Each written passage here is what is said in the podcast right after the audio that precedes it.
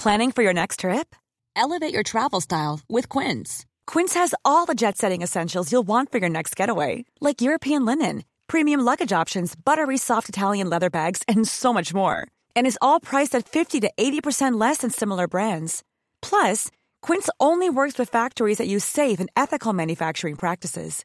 Pack your bags with high-quality essentials you'll be wearing for vacations to come with Quince. Go to quince.com slash pack for free shipping and 365-day returns. Heraldo Media Group presenta la información y el entretenimiento que usted necesita para estar enterado, también en su descanso. Informativo El Heraldo Fin de Semana con Sofía García y Alejandro Sánchez por El Heraldo Radio. Con la H que sí suena y ahora también se escucha.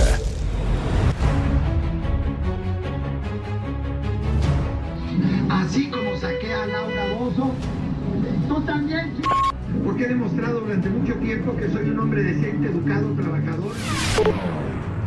Yo quiero expresar que considero un exceso lo que aprobaron los magistrados del Tribunal Electoral.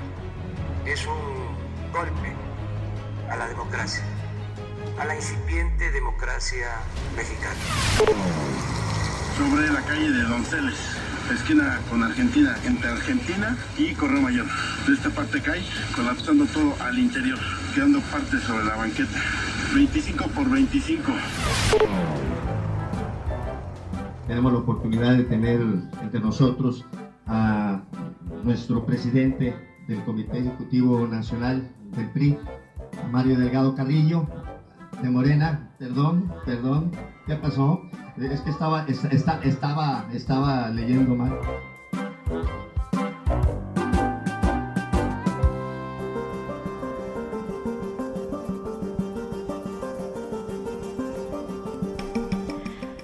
Hola, ¿qué tal? Muy buenos días. Son las 7 de la mañana con un minuto. Gracias por estar con nosotros este sábado 1 de mayo, Día Internacional del Trabajo. Ahora, en este contexto mundial en el, en el que nos encontramos, sobre todo en medio de la pandemia, en medio de la crisis económica, llegamos al primero de mayo, Día Internacional del Trabajo. ¿Cómo estás, Alex Sánchez? Buenos días. Hola, Sofi García, a ti y a todo el auditorio, buenos días. Son las 7 de la mañana, con dos minutos estaremos juntos de aquí hasta las 10 para llevarle lo mejor de la información acontecida en las últimas horas y no solo eso, hacer un resumen y una recapitulación de todo lo que ocurrió esta semana porque ha sido una semana intensa en cuanto a la materia política. Se nota que estamos en campaña Sí. Se siente duro y todo lo que ha pasado, esto es para los libros de historia, ¿eh? ¿Por qué? Porque por un lado tenemos al diputado federal de Morena, Saúl, Barbo- Saúl Huerta, que la Procuraduría, o mejor dicho, la Fiscalía General de Justicia de la Ciudad de México, determinó que este depravado sí abusó y sí le dio sexualmente de un menor de 15 años y sí se lo llevó con engaños a un hotel donde le dio éter Mm. para que perdiera la conciencia y entonces cometer uno de los actos más bajos que puede hacer el ser humano.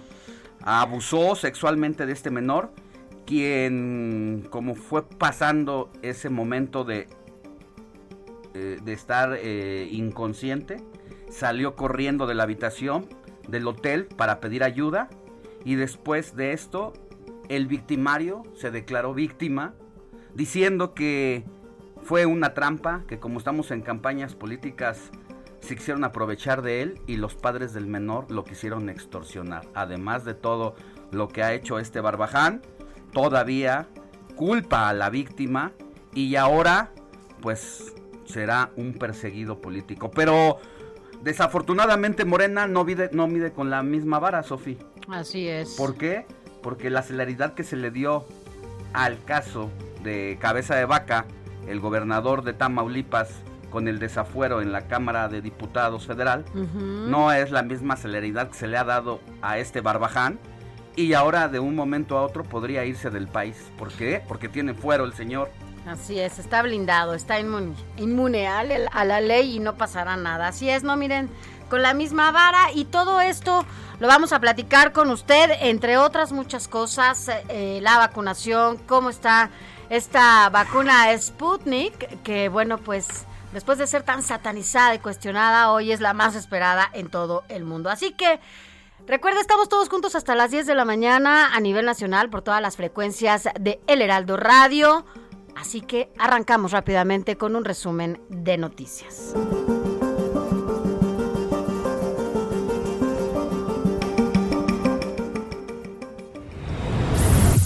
Informativo El Heraldo fin de semana. Lo más importante en resumen. La Cámara de Diputados aprobó el desafuero del gobernador de Tamaulipas, Francisco García Cabeza de Vaca, acusado de defraudación fiscal por 6.5 millones de pesos, delito que es sancionado con prisión de 3 a 9 años, mientras que el Congreso de Tamaulipas rechaza esta decisión y hasta el momento lo siguen reconociendo. Esto fue lo que respondió el gobernador de Tamaulipas. Pero ningún intento de desafuero, ninguna sentencia a modo, ninguna condena me podrá quitar la dignidad ni la honra de seguir sirviendo hasta el último minuto de mi mandato al Estado libre y soberano de Tamaulipas. Y mire, en otra información, ya se lo adelantamos. Una disculpa, ya se lo adelantábamos un poquito. El grupo parlamentario de Morena separó formalmente al diputado Saúl Benjamín Huerta de su bancada. Luego de ser acusado por abuso sexual a dos menores de edad, el diputado Pablo Gómez, presidente de la sección instructora, aseguró que el inculpado ya fue notificado. Este no es ningún castigo, ¿eh? el hecho de que haya perdido sus derechos políticos y de ser miembro de Morena no representa todavía justicia. Justicia es que el señor no tenga fuero y debemos estar discutiendo la valoración de acotar o simplemente eliminar el fuero después de lo que ha pasado con este sujeto. Así es, y por eso la, bueno, pues en ese mismo tema, la Fiscalía General de Justicia de la Ciudad de México determinó que el menor que acusó al diputado Saúl Benjamín Huerta sí, sí fue abusado y también fue drogado. Y mire, hoy los ojos estarán puestos en Guerrero, porque allá se va a llevar a cabo una asamblea informativa por parte de Morena, luego de que el Tribunal Electoral del Poder Judicial informara la cancelación definitiva de la candidatura de Félix Salgado y diera un plazo de 48 horas para elegir nuevo o nueva candidata. Se dice que se ha filtrado información y la ganadora ya por adelantado es Evelyn, Evelyn Salgado, hija de Salgado Macedonio. Qué casualidad. Una Juanita más. Y miren, otros temas aquí en la Ciudad de México, continuamos en semáforo naranja, así lo anunció la jefa de gobierno Claudia Sheinbaum y señaló también que las hospitalizaciones siguen afortunadamente en descenso. Y quiero informarles que seguimos mejorando. Siguen bajando las hospitalizaciones y los casos de COVID. Por esta razón, a partir del lunes próximo, los comercios pueden abrir hasta las 8 de la noche, entre otras aperturas. También les informo que continúa el programa de vacunación. Les hago un llamado para que las personas de 50 a 59 años se registren en la plataforma mivacuna.salud.gov.mx para que cuando les toque la vacunación pueda ser mucho más eficiente. La verdad es que se volvió benevolente la pandemia después de habernos maltratado durante más de un año con un mes. Tuvo una ligera tregua con los mexicanos sin embargo, eso no representa que tengamos que bajar la guardia. Sigamos cumpliendo todas las medidas sanitarias. Y en más información, la Secretaría de Salud Capitalina Olivia López Arellano comentó que se aprobó la nueva ley de salud de la Ciudad de México. Entre las aportaciones que tendrá es un sistema de vigilancia, de vigilancia epidemiológica, laboratorio de salud pública y un modelo denominado Salud en tu vida. México suma 216 mil muertes 216.907 muertes por coronavirus. Las últimas 24 horas se registraron 460 muertes. En otra información, el Instituto Electoral del Estado de México inició formalmente las campañas electorales ayer que tendrán una duración de 34 días y se renovarán 227 cargos en ayuntamientos, 75 espacios en la legislatura local y 15 candidaturas independientes a alcaldías. Y también destacar que a pesar de ser el proceso histórico más competido y grande en la historia del país, el Instituto Electoral del Estado de México llega a esta justa sin un representante directo o el presidente del propio Instituto Electoral, porque quien era el presidente falleció de coronavirus y no se han podido poner de acuerdo dentro del instituto para designar a quién será el nuevo árbitro electoral, al presidente del Instituto Electoral del Estado de México. Y mire, Nuevo León enfrenta un panorama crítico por la sequía que se vive desde agosto, que además aquí se lo compartimos en estos micrófonos, desde agosto del 2020. En otra información y ahora en la información internacional, eh, vacunan en Estados Unidos a 100 millones de personas contra COVID-19. En la última semana se aplicaron 2.6 millones de dosis. Es decir, Estados Unidos casi ya tiene a casi a toda la población representativa de México vacunada.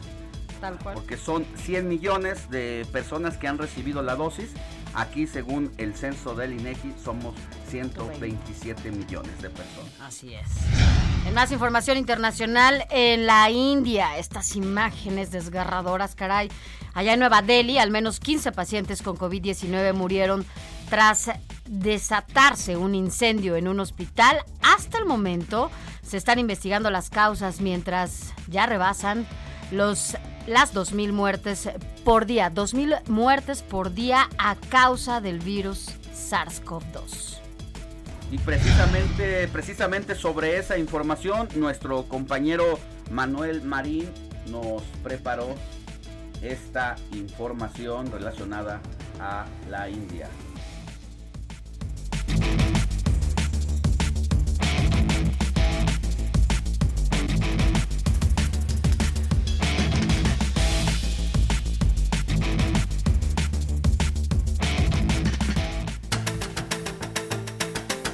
La India es hoy el epicentro de la pandemia. Mientras el mundo luchaba por acabar con la tercera ola de contagios y coordinaba la campaña de vacunación, la India iniciaba en silencio una nueva ola de contagios con una variante no conocida del virus, la cual es hasta el momento una incógnita para los científicos, pues ha acelerado la muerte de personas menores de 40 años. Y se perfila ya como la variante más agresiva del SARS-CoV-2, incluso por arriba de la variante inglesa.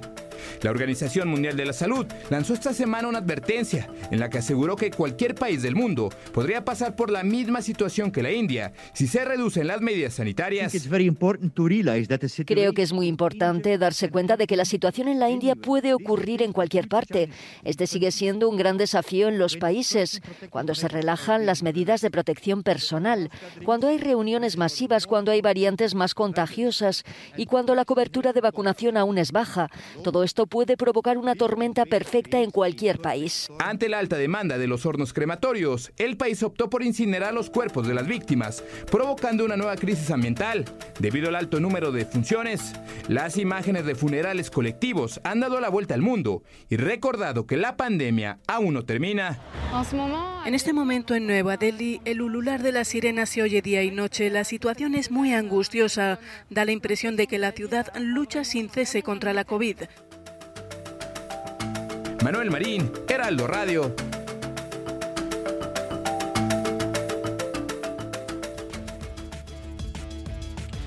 Gracias, gracias a nuestro compañero Manuel Marín por esta información. Y ahora vámonos a lo más importante, un adelantito de lo más importante de los deportes con Adrián Caloca. Muy buenos días, Sofía Alex, a todos nuestros queridísimos Radio Escuchas, deseándoles un extraordinario inicio de fin de semana. Y es por eso que más adelante les estaremos contando a detalle todo lo que sucede alrededor del mundo de los deportes.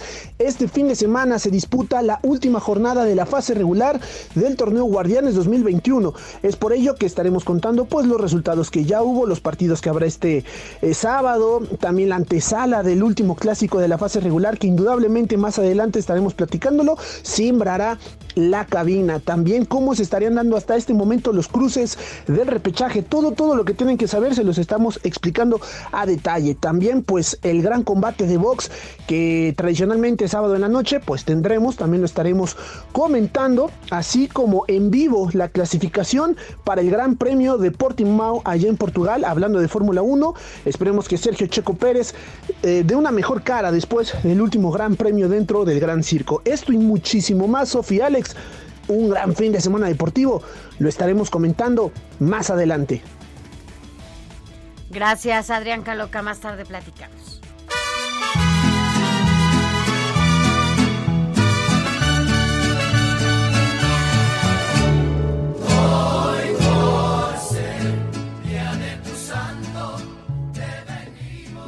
Querida Moni Reyes, muy buenos días. ¿A quién celebramos este sábado primero de mayo, además de festejar al trabajo? ¿A qué nombres, a qué personas? Claro que sí, ¿cómo estás? Alex, Sofi, amigos, un gusto saludarlos hoy sábado primero de mayo. Bueno, pues la iglesia instituyó este primer día del mes como la fiesta de San José Obrero. ¿Quién fue San José Obrero? Pues esposo de María y padre de de Jesús de Nazaret. Él era carpintero y bueno, en honor a él, al santo de los obreros, pues se conmemora el primero de mayo. Esto según la tradición bíblica, ¿verdad? José se casó con la Virgen María tras ser elegido entre varios pretendientes.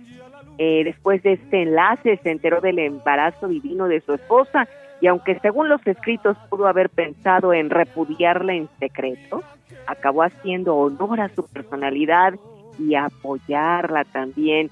José, hombre justo, se convirtió en el padre putativo de Jesucristo y se le conocen además otros títulos, como ya lo había mencionado, patrono de la familia, patrono de los obreros, en países como China, Canadá, Corea, México, Austria, Bélgica, Croacia, Perú y Vietnam, se le conoce como el patrono de la familia. Bueno, pues además de darle un gran abrazo al esposo de María, a San José, le damos uno más a quien lleve por nombre Jeremías, Marculfo, Peregrino, Ricardo, Clemente, Julián, Mafalda, Petronila y Ubaldo. Muchas felicidades a todos ustedes y a quienes estén festejando algo muy importante y feliz inicio de mes. Alex Tofi. Gracias, mi querida Moni. Nos escuchamos más adelante. Un abrazo. Igualmente, abrazo. Día de tu santo, te venimos a cantar. Informativo El Heraldo, fin de semana, con Sofía García y Alejandro Sánchez. Síganos.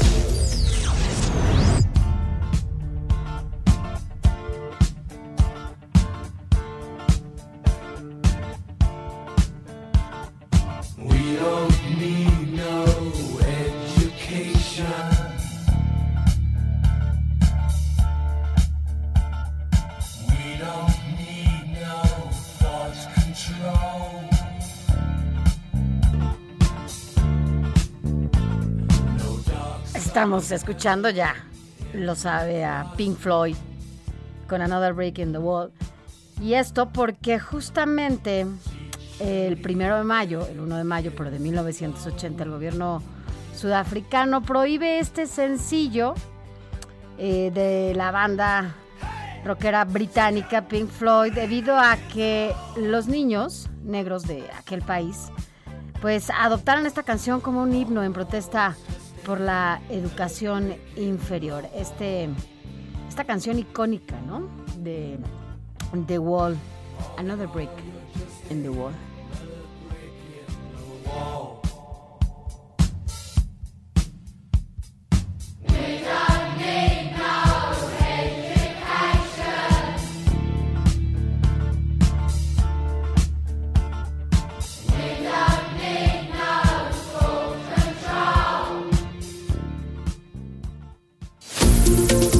Informativo El Heraldo Fin de Semana con Sofía García y Alejandro Sánchez. Síganos.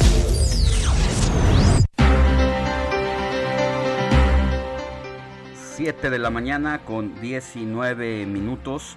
Sofi, uno de los temas que vamos a abordar en el transcurso de este informativo tiene que ver precisamente con el asunto de el fuero a los legisladores.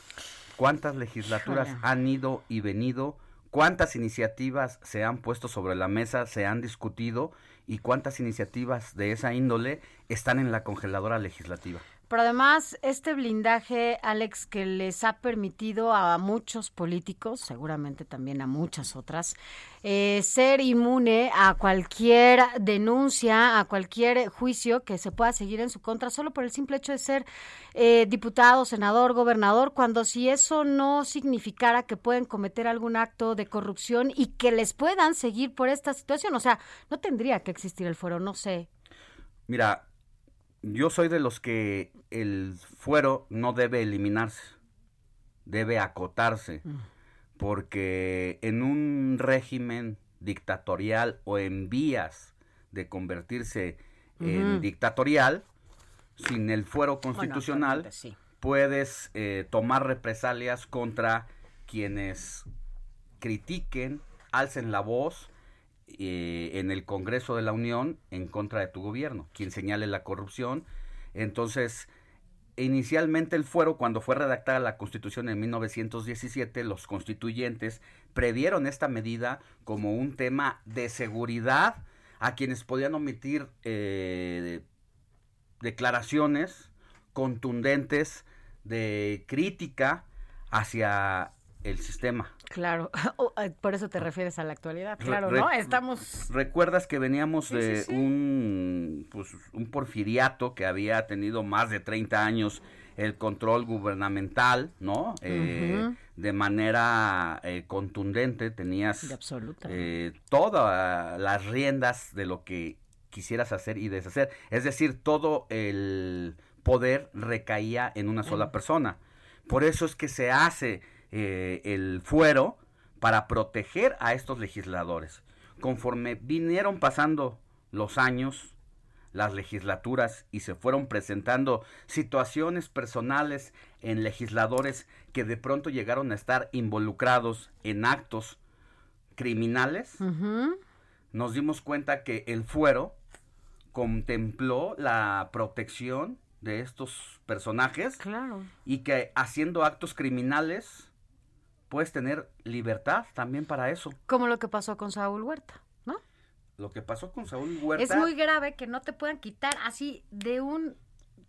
Fíjate cómo se le han venido derrumbando todas las mentiras a este señor. De declararse eh, víctima, dijo que incluso no había echado mano de su fuero para ser liberado ante la Fiscalía General de Justicia de la Ciudad de México, porque ya vimos las imágenes de cuando el jovencito sale como puede, va y acusa a este individuo ante los representantes del hotel, van por unos policías y los policías van y lo sacan de la habitación, que cuando le tocan la puerta está del nudo el desgraciado.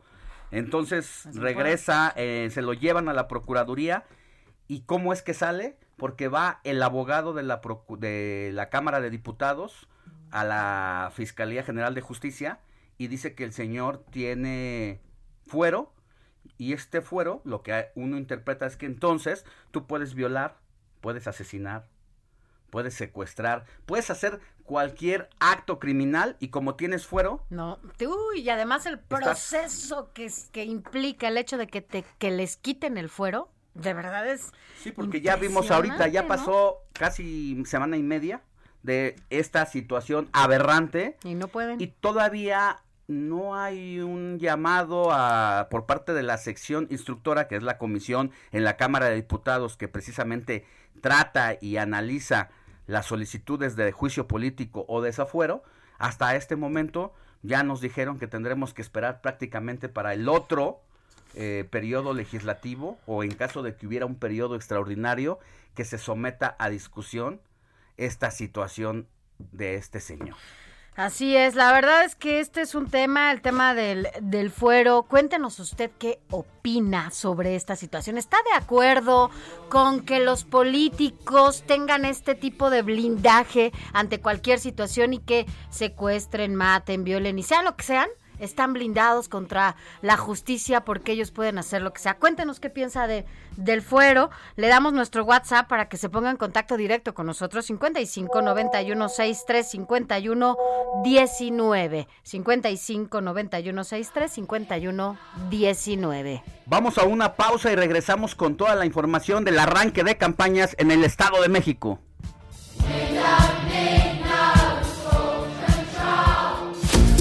La noticia no descansa. Usted necesita estar bien informado también el fin de semana. Esto es Informativo El Heraldo Fin de Semana. Informativo Heraldo Fin de Semana. Regresamos.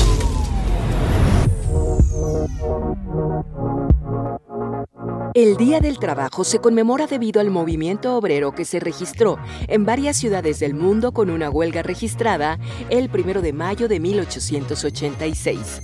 En aquel movimiento mundial, los obreros lucharon por reducir la jornada laboral de 12 a 8 horas durante seis días de cada semana. Hombres, mujeres, niños y ancianos eran explotados por las empresas de aquel entonces, ya que prácticamente no tenían derecho a descansar ni a tener tiempos de ocio.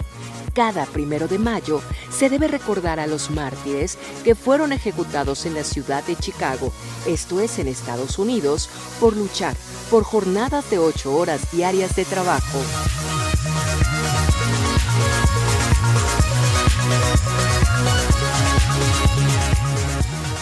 Recorrido por el país. Son las 7 de la mañana con 31 minutos, hora del centro del país. Y vámonos rápidamente a este recorrido del país, empezando por el Estado de México, porque allá ya arrancaron las campañas en 125 municipios. Pero para que nos cuentes cómo está todo el teje y maneje de esto. ¿Quién mejor que Pablo Cruz Alfaro, quien es columnista además del Heraldo de México y conoce perfectamente las entrañas de esta entidad del país? ¿Cómo estás, Pablo? Buenos días. Hola, Sofía. ¿Qué tal? Qué gusto saludarte. Alejandro, ¿cómo están? Muy bien, muchas gracias. Ya arrancaron, ¿no? A la expectativa precisamente, mi querido Pablo, de lo que ha sido el banderazo de salida allá en tu entidad pues ya iniciaron y como bien dice el dicho, no hay fecha que no se llegue ni plazo que no se cumpla. Y ayer en punto de las cero horas dio oficialmente el banderazo de salida a las campañas políticas con las cuales actores políticos de las diversas fuerzas partidistas reconocidas en el Estado de México buscarán convencer al electorado para que el próximo 6 de junio crucen la boleta a favor de los favores de su partido, de sus partidos, ¿no? En este en este arranque de campaña eh, está la presencia, pues por la importancia que tiene el Estado de México, pues de los principales, de los presidentes de los partidos. Ya, ya se dejó ver ahí Marco Cortés eh, en Whisky Lucan, donde acompañó a, la candidata de Acción Nacional, municipio en el que el PAN va solo, eh, a Romina, con, con Romina Contreras Carrasco. Estuvo ahí en punto de las, de las cero horas en Whisky Lucan dándole ahí el banderazo de salida y, y bueno, diciendo que pues eh, Lucan es uno de los municipios que, que, va a mantener sin ningún problema. También ahí se vio a Santiago Krill Miranda, a Josefina Vázquez Mota, a la senadora de la República, estuvo también el presidente del PAN en el Estado de México, Jorge Insunza, y Enrique Vargas, que es presidente de la Comisión Política del Estado de México. Sin duda, Lucan va a ser va a ser un termómetro importante con, con miras a, a, la, a la definición de candidato a la gobernatura en el 2023, donde no olvidemos que Enrique Vargas, el actual alcalde con licencia, pues busca busca busca esa posición para para su persona, ¿no? Eh, también te quiero comentar pues que por eso de la pandemia los candidatos de la zona más poblada del país dejarán de lado los eventos masivos, tendrán que hacerlo. Los eventos multitudinarios quedarán atrás para evitar contagios del virus que en el Estado de México ha dejado más de 26.500 muertos, de acuerdo a datos de la Secretaría de Salud mexiquense. Eh, todo esto todo esto que se da son circunstancias diferentes a las que sirvieron durante las elecciones del 2018, cuando Morena y sus aliados ganaron las los principales ayuntamientos y se hicieron del control del Congreso local. Hoy la coalición va por el Estado de México, integrada por PAN, PRI y PRD, buscará recuperar terreno con candidatos competitivos, como sucede en Atizapán y Zaragoza, donde según datos de la encuesta elaborada para Heraldo Media Group por Opinión Pública, Marketing e Imagen, esta coalición puntea con 36.6% de las preferencias contra un 34% de la coalición Juntos Haremos Historia, conformada por Morena, PT y Nueva Alianza. Eso quiere decir que si las elecciones fueran el día de hoy, posiblemente veríamos ahí triunfador a Pedro Rodríguez Villegas, con una diferencia poca, pero bastante para, alzarse con el triunfo, ¿no? Ayer él inició su, su campaña con una conferencia de prensa donde acusó que el gobierno local, el gobierno de Aztlapán, actualmente en manos de Morena, pues le está ahí bloqueando situaciones, no le permite, no le ha permitido eh, espacios solicitados con anterioridad para sus para sus eventos. Eh, por eso pide al INE, al, al Instituto Electoral del Estado de México, perdón, al IEM, pues piso parejo, piso parejo para poder llevar a cabo una contienda con equidad, ¿no? Cosa que ahí las autoridades las autoridades de Tizapán y Zaragoza no están no le están permitiendo. Eh, te comento que que uno de los municipios con mayor peso político eh, y sin duda electoral es Naucalpan. Este será disputado por dos damas. Patricia Durán Reveles busca reelegirse en el cargo de la coalición por junto por el partido Juntos Haremos Historia, por la coalición Juntos Haremos Historia, conformada por Morena PT y Nueva Alianza, y Angélica Moya, que va por el partido, por el, los partidos PAN, PRI y PRD. Ahí en Naucalpan, según datos de la encuesta que también se elaboró para el, para el Heraldo, la ventaja la tiene Patricia Durán con un 37.5%, por un 34.5% de Angélica, bueno, de la coalición que encabeza Angélica Moya, ¿no? Sí. Ahí Patricia Durán pues, inició su campaña con una con más de dos mil personas ahí en pleno centro de Naucalpan, ahí en San Bartolo. Eh, dijo ahí que, que, es el momento de consolidar lo que inició en el 2018. Indicó que se ha avanzado con proyectos de calidad, de beneficio de los naucalpenses, lo que en décadas otros gobiernos no hicieron.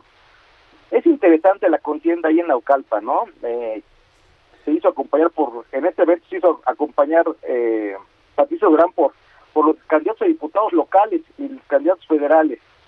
Sí, la verdad es que todo lo que representa esa, ese municipio, no solamente para el Estado de México, mi querido Pablo, sino para todo el país, un municipio con gran historia, eh, con una fuerte presencia de personas eh, mayores que han decidido arraigarse ahí en zonas específicas, pero por el otro lado también fue uno de los lugares donde el PAN en el centro del país ganó por primera vez al revolucionario institucional Naucalpan y luego se fue eh, conquistando otras plazas cercanas para convertirse en el famoso corredor azul que controló durante casi 30 años hasta que vino Peña Nieto y los descuajaringó, ¿no? Sí, sí, es, es importante, ¿no? Ese famoso corredor azul que por cierto eh, Marco Cortés que estuvo que estuvo presente también en el inicio de campaña de, en el segundo evento de inicio de campaña de, Angélica Moya decía que van por eso no por recuperar el corredor azul. Yo honestamente eh, lo veo complicado. Naucalpan Naucalpan marca marca marca la pauta política sin duda en esta zona del Estado de México.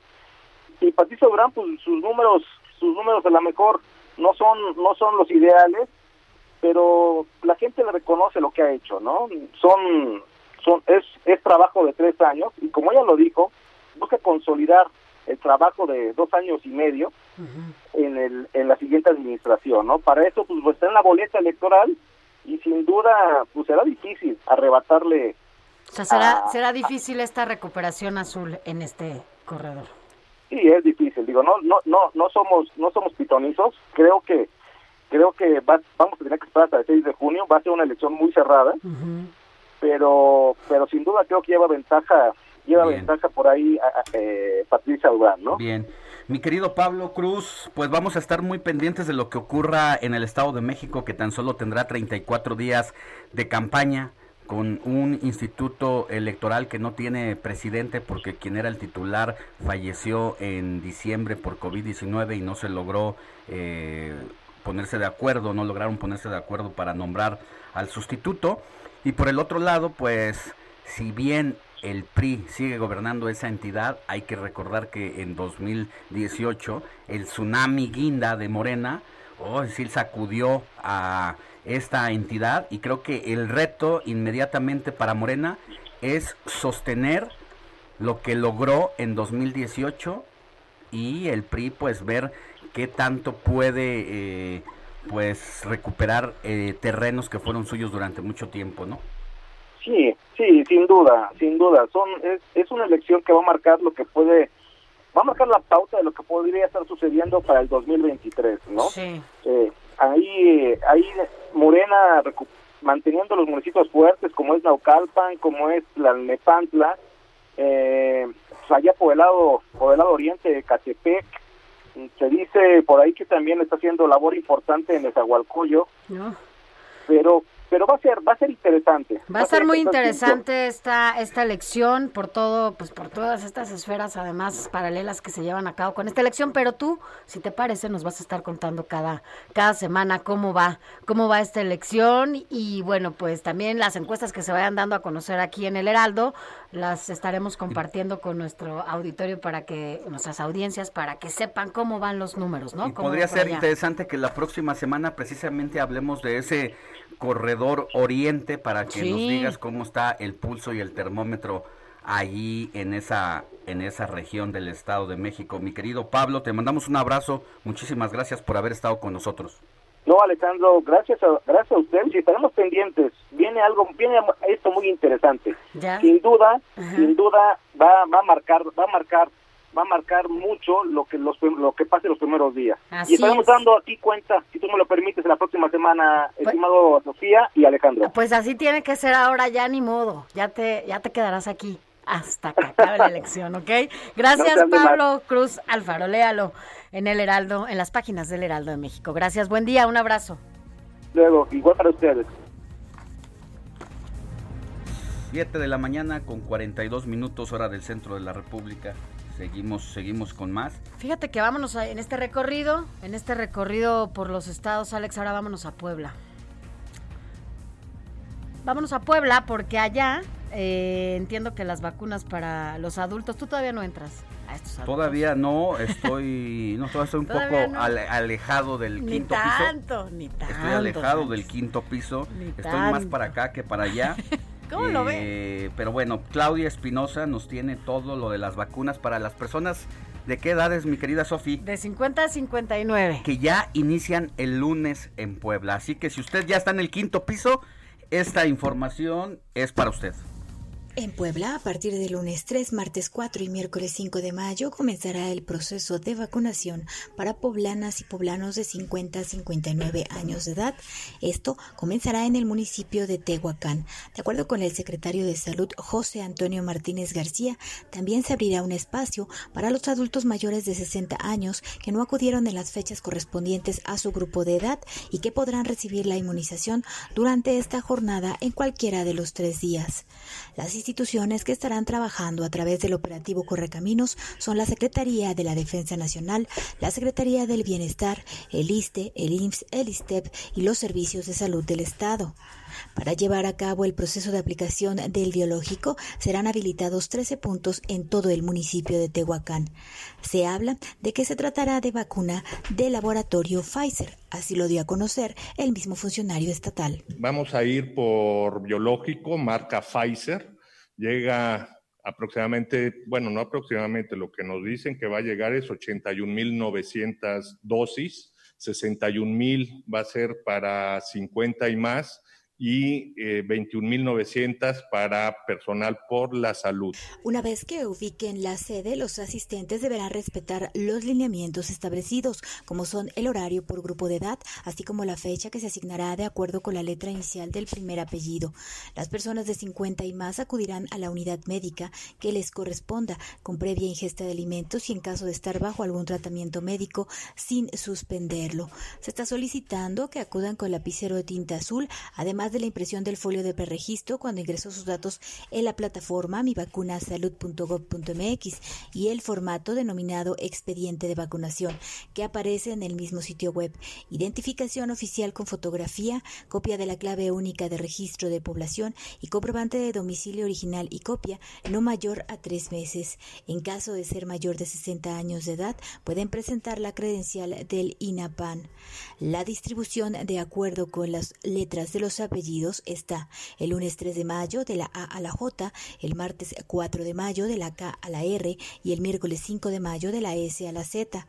Los horarios para cada uno de estos días serán de las 8 a las 11 de la mañana, personas de 57 a 59 años con alguna discapacidad y movilidad reducida y aquellas personas mayores de 60 años que tuvieron que faltar a la vacuna la primera vez.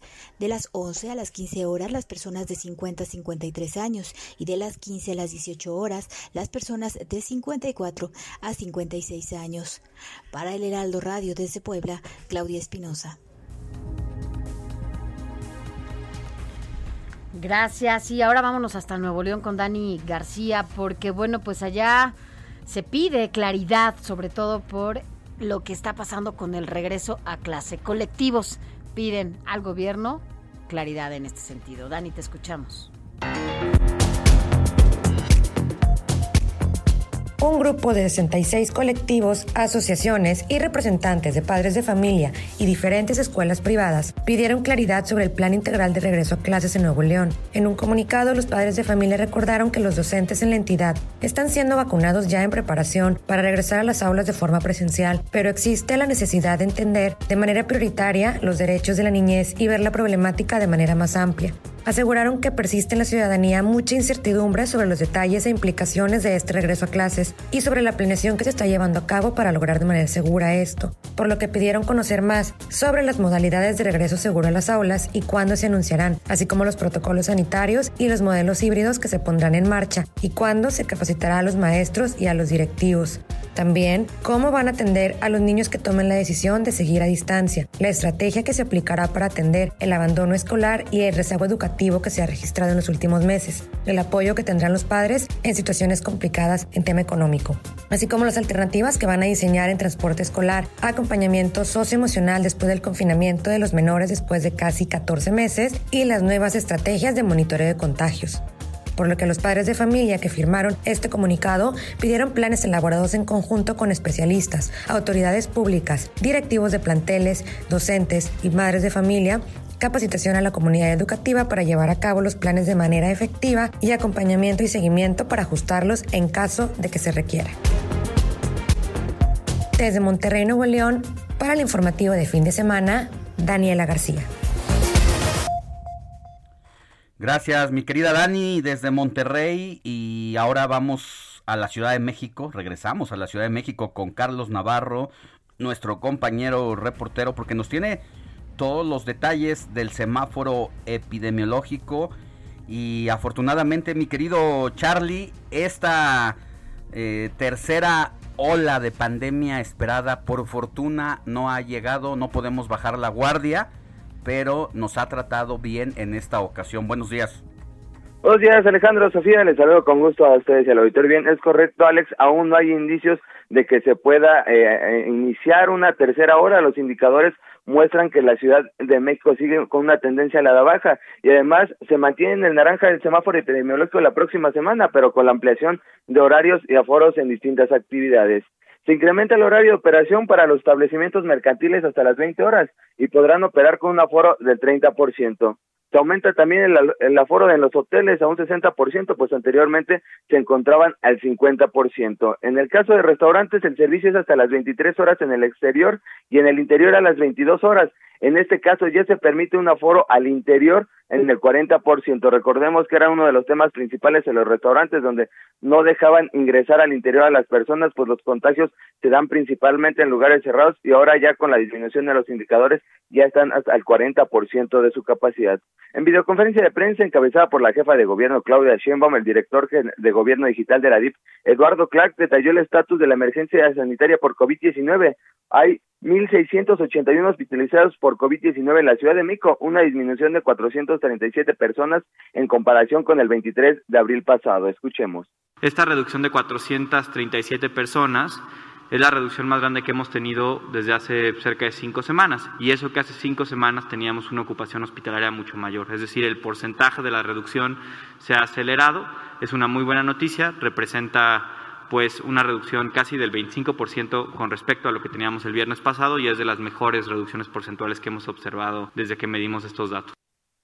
La ocupación hospitalaria en los públicos es de 19.9%, por lo que hay 6.336 camas disponibles para la atención de pacientes con COVID-19. Además, se reportaron en esta semana 870 ingresos hospitalarios por el nuevo coronavirus, una reducción de 24% en comparación con el periodo de la semana pasada, que fue 1.139. En el caso de la positividad, esta se encuentra en su nivel más bajo, pues reportan un 6.5%. En ese sentido, Eduardo Clark lanzó las recomendaciones que acostumbra desde el gobierno de la ciudad. Escuchemos. Recuerden, el mayor número de contagios se da en espacios cerrados sin uso de cubrebocas. Privilegiemos entonces actividades al aire libre, actividades en espacios abiertos y, de todos modos, siempre privilegiemos el cubrebocas cuando sea posible. Así es que con todos los indicadores a la baja que miden la emergencia sanitaria por COVID-19, la Ciudad de México se encamina al semáforo amarillo, por lo que la próxima semana las autoridades podrían estar anunciando que cambia de color la Ciudad de México. Alejandro Sofía, información que les tengo. Gracias, mi querido Carlos. Vamos a seguir pendientes porque esta situación ahorita eh, no es determinante y tenemos que seguir haciendo el llamado para que sigamos usando el cubrebocas, procurar la distancia social y el lavado constante de manos entre todo lo demás. Que tengas buen día. Hasta luego, buenos días. Informativo El Heraldo, fin de semana, con Sofía García y Alejandro Sánchez. Síganos. Querido Raimundo Sánchez, subdirector editorial de El Heraldo de México. Buenos días. Hola Sofía, buenos días. Alex, excelente sábado. Eh, pues para ustedes y todo el auditorio Gracias. de Heraldo Radio. Oye, mi Ray, cuéntanos, ahora nos vas a hablar sobre esta, pues esta cargada oficialista ¿va? que hay ahí en contra de Enrique Krause. Así es, Sofía, una carrera oficialista y oficiosa que se ha desatado contra el historiador académico, editor y empresario Enrique Krause, eh, y aquí pues estamos utilizando los canales de televisión del Estado para demostrarlo mediáticamente y eh, pues no se trata, Sofi, de una venganza simple por por haber acuñado aquel mote de Mesías tropical que todos recordarán, con el cual pues describió hace hace unos años al actual inquilino de Palacio Nacional, sino que es una embestida para anular prácticamente su obra, para descalificarla de antemano. Eh, esta obra eh, pues todos saben que es de las más importantes de la historia contemporánea de México, en la que ha eh, desnudado todas estas corruptelas, excesos y abusos de poder de pues quienes han ejercido la presidencia imperial en México. Eh, el asunto, Sofía Alex, es que pues el gobierno de la Cuarta Transformación está empeñado en describir toda la historia de México y hacerla fluir a sus intereses para pues convertir a, pues a este personaje que siente que está predestinado a quedar inmortalizado como eh, pues como un héroe de patrio eh, hacerlo fluir para, en ese sentido para que pues en los libros se le recuerde como uno de los próceres de la patria y pues para ello primero hay que reinterpretar toda la historia que ya conocemos y, y bueno y luego pues asegurarse que en el futuro se escriba eh, pues de él en ese sentido no eh, y para eso pues van a tener que descalificar a aquellos historiadores eh, pues que, que de plano no se alinean a los caprichos y a los designios y uno de ellos pues el más importante prácticamente al que le tienen tienen la mira es Enrique Krause eh, Enrique Krause ustedes recordarán pues tiene varios reconocimientos eh, nacionales e internacionales. Recientemente pues recibió el premio de historia órdenes españolas. Y bueno pues eh, ahora pues ya está la cargada para que pues se descalifiquen sus textos venideros eh, pues que no le que, no le que no le gustan no a, que, no le gustan o sea la, intención es descalificar de antemano claro. eh, deslegitimar todo lo que pueda escribir eh, en un futuro Enrique Krause que no se va a adecuar pues a la, al interés de, de, la historia de bronce de este gobierno de la 4T. Así es, mi querido Ray, como con otros actores que no le vienen bien a Palacio Nacional porque no le gustan las formas, ¿no? Ni le gustan las críticas ni los cuestionamientos. Pero bueno, gracias, mi querido Ray. Nos escuchamos la próxima semana. Fíjale. La noticia no descansa. Usted necesita estar bien informado también el fin de semana. Esto es Informativo El Heraldo Fin de Semana. Informativo Heraldo Fin de Semana. Regresamos. Noticias a la hora. Heraldo Radio le informa. 8 de la mañana en punto y nos vamos rápidamente con Augusto Atempa, quien se encuentra en Periférico Sur. Adelante, mi querido Augusto, te escuchamos atentos. Así es, Mónica, muy buenos días. Pues ya iniciamos el recorrido por las principales avenidas de la ciudad y en este momento, Avenida Periférico Sur, hay muy buen avance para quienes buscan llegar hacia la zona de Xochimilco o bien para los que buscan llegar a la zona de San Jerónimo. Esto en los carriles centrales y hay que recordar que el límite de velocidad en este punto es de 80 kilómetros por hora. Si a salir de la ciudad utilizando la México-Cuernavaca, también hay muy buen avance sobre la Avenida Insurgente Sur y sobre la Avenida Viaducto Tlalpan para poder salir de la Ciudad de México. Mónica, el reporte. Muchas gracias. Nos escuchamos al ratito. Claro que sí. Gracias.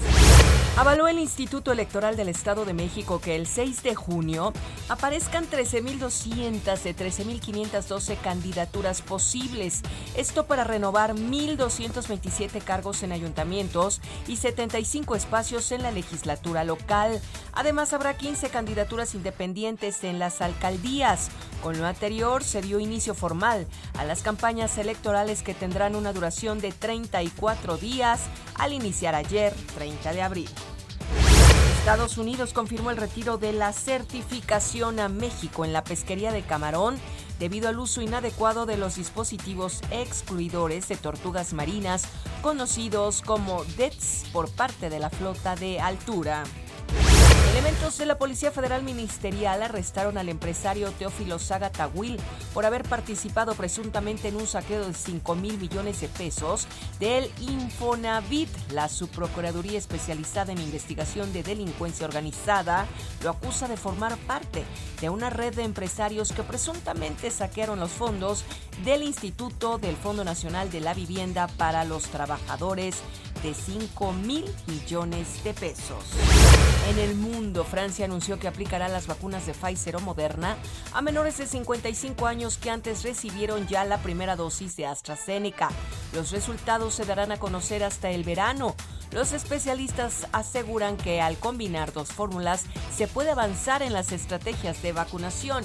Sin embargo, la Organización Mundial de la Salud aún no recomienda esta práctica por la falta de datos sobre los posibles riesgos sobre la efectividad de esta aplicación en las vacunas COVID.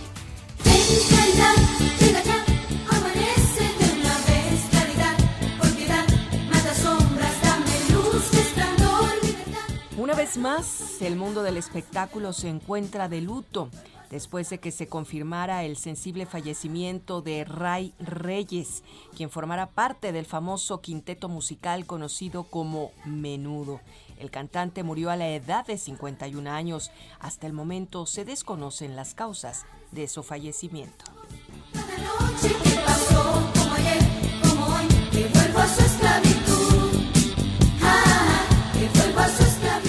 8 de la mañana, 3 minutos. Realización Quique Hernández. Voz Mónica Reyes.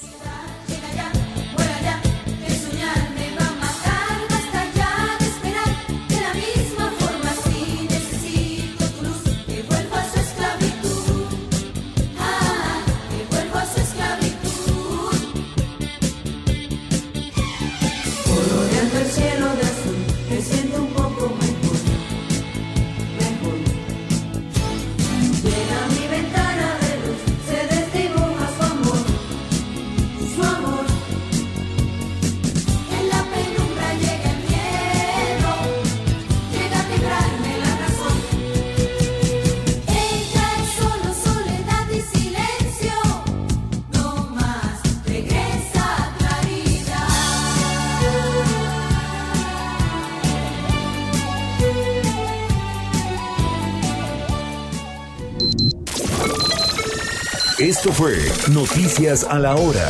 Siga enterado. Prepárense, todos listos. Aquí comienza. Deportes. Todo tipo de pelotas y balones con Adrián Caloca. En tus oídos. En vivo. En vivo. Baila lento, lento, tú tienes talento.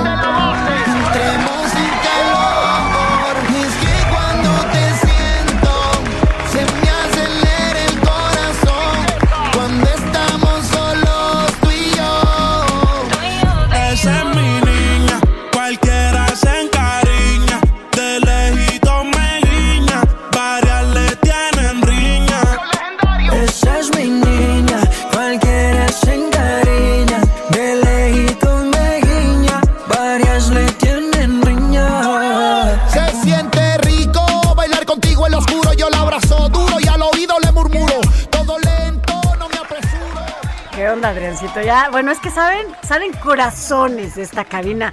corazones entre, tengo que decirlo, Quique, cuando vio entrar a Caloca desde que venía en el pasillo hacia esta cabina, bueno, ah, el iconito este que te digo, las caritas que tenemos, ¿no? De corazoncito, emoticones. los emoticones ahí. A- además quiero decir, Sofi, que no sé si a ti, pero Adrián Caloca me llamó en el transcurso de la semana para decirme que después de un año de no haber venido físicamente a la cabina, ya era momento de que tenía que hacer acto de presencia. Regresamos. Qué, qué. Pero ahora, y yo me emocioné, yo pensé que quería estar contigo y conmigo. No, Pero ¿tú crees realmente- que era conmigo? Realmente es con, con quien quería estar. Hay niveles. Hay niveles. Les traje dulcecitos a todos por el Ah, eso sí, del ¿eh? Eso el reencuentro ya del niño ayer. Tú muy bien con tu Y kit tú de eres el más chiquito ¿eh? del equipo, Caloca. Es que uno es Era, se me hace que era. Uno- ya, uno- está, ya, ya, ya, ya, lo veo estoy- más, ya más grande, No, más edad. también. Maduré, ya. Se que ya, ya. Ay, Acuérdate bueno, que el más seas pequeño madurado. es Robert. Eso sí. Ah, Muy bien. bueno, ¿sí? Roberto Carlos. ¿Cuántos años tiene Robert? 25 Robert, 24, ¿22? 4. Ah, 4. ¿Y tú, Caloca? 29. No, No, ya. ya, Ya. Está bien, ya. Ya está. Desbancado. Ya le Pero está bien. vacunación. Ay, sí, claro. Ya La de que sigue, por favor. dentro de poquito, pero bueno, Bueno, Sofía Alex, venga. pues iniciamos el día con la jornada 17 de la Liga MX, que es ya esta última jornada de la fase regular del torneo. El jueves arrancó con la contundente victoria del Pachuca en San Luis, 5 goles a 1, y pues esto significó el descenso entre comillas de San Luis, porque hay que recordar que como tal no hay descenso, pero el conjunto potosino va, sí va a tener que pagar la cifra de 120 millones de pesos, lo equivalente a 6 millones de dólares, algo aún pues accesible para un conjunto de primera división del fútbol mexicano para de esa manera mantener su plaza. Recordando por supuesto que este equipo es propiedad del Atlético de Madrid y que ya salieron a decir que van a mantener, bueno, pues siendo dueños de esta institución y además pues que van a vender a su goleador a Nico Ibáñez para con esto poder sustentar pues el dinero que estamos mencionando que, que deben de pagar. En los otros marcadores del día viernes, Atlas goleó en Aguascalientes 5 goles a 1 a Necaxa, con esto deja al conjunto de los hidrorrayos en último lugar y ayer por la mínima Juárez derrota 1-0 al Toluca. Para el día de hoy habrá, habrá perdón, cuarta, cuatro, más bien cuatro partidos, cuatro partidos dentro de este torneo, que es el Chivas contra Tigres a las 5 de la tarde, Querétaro visita a León en el mismo horario. Mi Querétaro. Así es, así es. A las 7 de la noche Cruz Azul recibe a Tijuana y a las 9 de la noche Mazatlán visita a Monterrey. Quiero hacer un paréntesis porque para el cierre de esta jornada, mi querido Alex, Quique y yo, como buenos americanistas, Mm. tenemos Pónganle ahí de. mm. que apostar contigo, Sofi, porque mañana es el Pumas América. Ay, pues, eh, pues ya, apostamos lo que quieran. La última vez que vine también fue Pumas América. Y no pagó. Y empacamos. Digo, empacamos. Empatamos. Empacamos, Empacamos. pero toda la comida Oye, que hemos estado empacamos haciendo en la de pandemia. canasta porque perdió y... Empacamos. Oye. Va- vamos no. a pensar una apuesta para mañana, ¿les parece bien? Pues todos contra son. no? Ay, Cuatro- eso se llama sí, montoneros. Oye, Steffi, tú también le vas a los Pumas, ¿verdad? Ok. Steffi y yo. tres contra dos, ya está. Ok, tres contra dos, porque son muy montoneros. Pues lo que quieran, ¿eh? ¿Qué quieren apostar? ¿Qué- qué Ay, ajá. Sí, ahorita. ¿Qué ¿Qué quieren Ya, la apostar? taquiza, la taquiza. Una taquiza. Una taquiza. Para el próximo sábado, ¿no? Debe. Pero cerrado, ¿eh? Cerrado, cerrado. Va. Y bueno, nada más para terminar con la situación qué? ¿De la lechuga? Liga MX. Sí, ¿no? Para Bien sudados con De canasta. Unos taquitos de De canasta. birria. grasa escurriendo así, de escurrida. papa con chorizo. Eso. Con sus cebollas así en... De Me papa con parece chorizo. Ay, o de chicharrón. El de chicharrón No, es esos de chicharrón son clave. De Me papa parece- y de... ¿qué? De frijol. Ah. Ah, perfecto, muy bien para iniciar el fin de semana. Y ya nada más para mencionar la tabla de momento. Cruz Azul, América, Puebla y Monterrey estarían calificando de manera directa al ser los primeros cuatro hasta este instante. Obviamente cabe mencionar que pues se va a mover con los partidos que restan, que ya solamente son cuatro. El Cruz Azul ya nadie le quita el liderato, América el segundo lugar y del quinto al doceavo estarían de momento en el repechaje. Sería hasta este instante las llaves del repechaje Atlas contra Querétaro, Santos contra Tigres, León contra Chivas y Pachuca contra Toluca. Los que en este instante aún pueden calificar son Mazatlán, Tijuana y tus queridos Pumas, Sofi. Mientras que Juárez, San Luis y Necaxa ya están eliminados. Nada más mencionar que del cuarto lugar que en este momento entra directo a liguilla al décimo tercero que está fuera, o sea, una diferencia de nueve lugares, solamente hay cuatro puntos de diferencia. O sea, O sea es que una todo cosa se puede mover en este partido, en, En- esta última jornada. Así es, todavía hay muchas cosas que se pueden ahí. definir exactamente. Y para mi querido Alex, pues hoy es noche de desvelo, Alex, una más, porque hay buen box. Andy Ruiz, se este mexicoamericano se enfrenta a Chris Arreola a las 9 de la noche, de 31 años, el ex campeón del mundo de pesos pesados, 33 ganados, 22 por la vía del knockout y solo dos derrotas, frente a Chris Arreola, que es 9 años mayor de 40, con 38 victorias, 33 por la vía del cloroformo, 6 derrotas, 3 por la vía del knockout y un solo empate. Recordar que solamente eh, su rival, Chris Arreola, ha ganado 3 peleas solamente de sus últimas 8, incluidas por ahí una no decisión que se le dio por haber dado positivo de marihuana. Dos veces ha dado dentro de su carrera, incluida una suspensión. Entonces, pues bueno, Andy Ruiz, vamos a ver eh, este gran pleito, recordando que el próximo fin de semana pelea el Canelo. Yo creo que le están echando la mano a Andy Ruiz en este regreso esperado y que hay que recordar que perdió la cabeza en su primer eh, campeonato. Así es. Eh, inmediatamente como se alzó con la victoria, se perdió literal, se estaba perdido, nadie lo encontraba. Después subimos, supimos que estaba de farra, eh, se fue a gastar su lana y con ello hubo excesos en su pues en su, su disciplina deportiva quedó por los suelos de por sí siempre ha sido un hombre con sobrepeso porque una cosa es ser peso pesado porque tu masa muscular tu estatura te, tu cuerpo te lo demanda Así es. pero él siempre fue un tipo con sobrepeso. ¿Quién no recuerda esa pelea donde es de estos pocos boxeadores que ante el Anthony Joshua, desplazamiento en el ring se le movían las carnes frente a un moreno con un Británico cuerpo Joshua, sí. espectacular y ahora pues se disciplina parece se sometió a un entrenamiento súper riguroso llega con muchos menos kilos de peso pero había que 20. cuidarlo Así y es. eso es lo que está haciendo los promotores, no exponerlo ante un campeón o frente a un personaje de una talla o de cartelera más grande. Así es, justamente Alex, el, el factor Team Canelo, ¿no? Porque ya está dentro de, del mismo equipo de Saúl. Y esos 20 kilos que mencionas que fueron los que bajaron para este pleito. Y pues bueno, vamos a ver qué tal. Y ya nada más para cerrar con la sección deportiva, pues mencionar que en estos instantes se está llevando a cabo pues la previa al Gran Premio de Portimao, allá en Portugal, hablando de la Fórmula 1 con Sergio Checo Pérez. Terminaron ya los, las libres o los entrenamientos como se le menciona. En la última, pues bueno, el mexicano registra eh, menos punto 351 con respecto al líder que fue su coequipero Max Verstappen, termina en cuarto lugar. Y ya eh, a eso de las 9 de la mañana, más o menos hora de México, iniciarán las clasificatorias para ver en qué lugar mañana arranca dentro de la parrilla. Muy bien, mi querido Adrián, y a ver si mañana hablamos también de el Canelo que va a su próxima pelea el otro fin de semana. Así es. Pero sigue dando de qué hablar en todos los sentidos. todos. Porque ha decidido invertir parte de su fortuna en nada más y nada menos que 99 gasolineras en todo el país. Exactamente, Canelo Energy. Así, se va a llamar. es. Muy bien, pues mi querido Adrián, gusto tenerte por acá de vuelta. El gusto es nuestro, el gusto es mío y pues un muy buen eh, día para todos nuestros hijos. Gracias, gracias por los dulces. Mira, ya se está poniendo triste Quique, pero, pero bueno, te despide me como. voy, Quique. Ah. Ah. ya me voy, Quique. Ah. Gracias, Adriancito, por haber venido. Gracias. Varias le tienen riña. Esa es mi niña, cualquiera se encariña,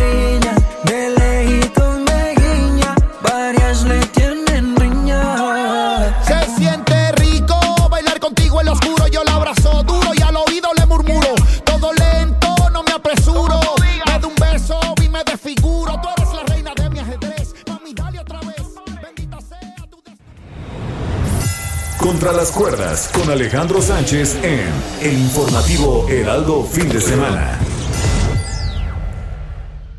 Mire, la industria del calzado está paralizada en el país a consecuencia de la pandemia y casi nadie ha puesto el ojo en ese sector. En el último año se registró una caída de más de 50% en la producción zapatera, de acuerdo con la Cámara de la Industria del Estado de Guanajuato, y la inactividad dejó más de 15 mil desempleos. El golpe más fuerte al sector se dio con la cancelación de clases presenciales a partir de la pandemia, pues representa más de 33 millones de estudiantes, tan solo de nivel primaria y secundaria en el país. La producción de calzado en León significa más del 80% de la venta nacional y al interrumpirse el calendario escolar, las transacciones cayeron y los industriales resintieron la falta de proveeduría zapatera a nivel nacional. Pero a más de un año de la pandemia, los menores de edad en México experimentaron cambios físicos como crecimiento del pie, por lo que a punto de volver a clases presenciales, la SEP planea que sea en agosto, la industria ve en este calendario la salvación del sector. Sus ventas en la nueva temporada que viene representarían más de 100% con relación al mismo periodo de 2020 antes del COVID-19, por aquello de que la mayoría de los niños y niñas dejaron sus zapatos escolares y ahora los necesitarán. Soy Alejandro Sánchez y le invito a que lea mi columna Contra las cuerdas en el Heraldo de México. Informativo El Heraldo Fin de Semana. Sofía García y Alejandro Sánchez. Síganos.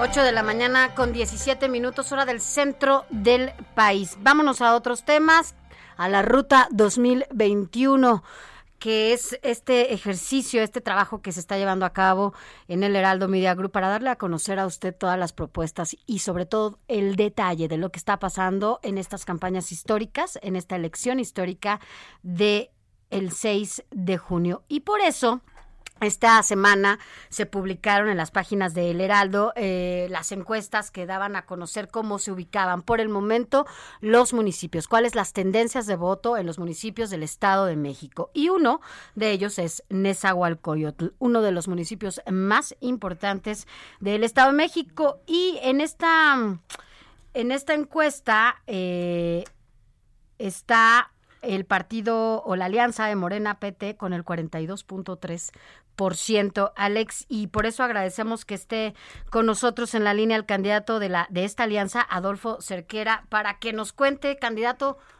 cómo se encuentra y cómo vio esta encuesta. Buenos días. Hola, ¿qué tal? Saludándoles, por supuesto, a todos los radioescuchas del Heraldo Radio. Eh, a Sofía, buenos días, Alex, buenos días. Pues la verdad es que han sido días de mucho trabajo previo al arranque de campaña. Y bueno, pues el día de ayer tuvimos varias actividades haciendo eventos de apertura de campaña en cada uno de los distritos, con buen ánimo, pero también con mucha responsabilidad, recogiendo eh, molestias, recogiendo peticiones, recogiendo incomodidades de lo que la gente pues está cansada ya desde hace tantos años pero pues estamos con todo el ímpetu, con todo el compromiso y con toda la pasión que también es muy importante. Así es, es una elección histórica, nos han dicho las autoridades electorales, querido Adolfo Cerquera, candidato a la Alianza Morena PT y Nueva Alianza. Eh, ¿Y cuáles serían los retos que tienen los candidatos en este momento? Creo, eh, permítame decirlo, que uno de los retos será cómo vamos a superar la crisis económica que ha dejado el paso de la pandemia. Sí, eh, toda la razón, Alex. La crisis económica en nuestro municipio, bueno, tú sabes que una gran cantidad, o, les informo, la gran cantidad eh, de comercio formal e informal que hay en Esahualcoyotl, una mayor cantidad de personas son las que pues se vieron afectadas por este proceso de la pandemia. No podían salir a vender, no podían salir a ofertar productos.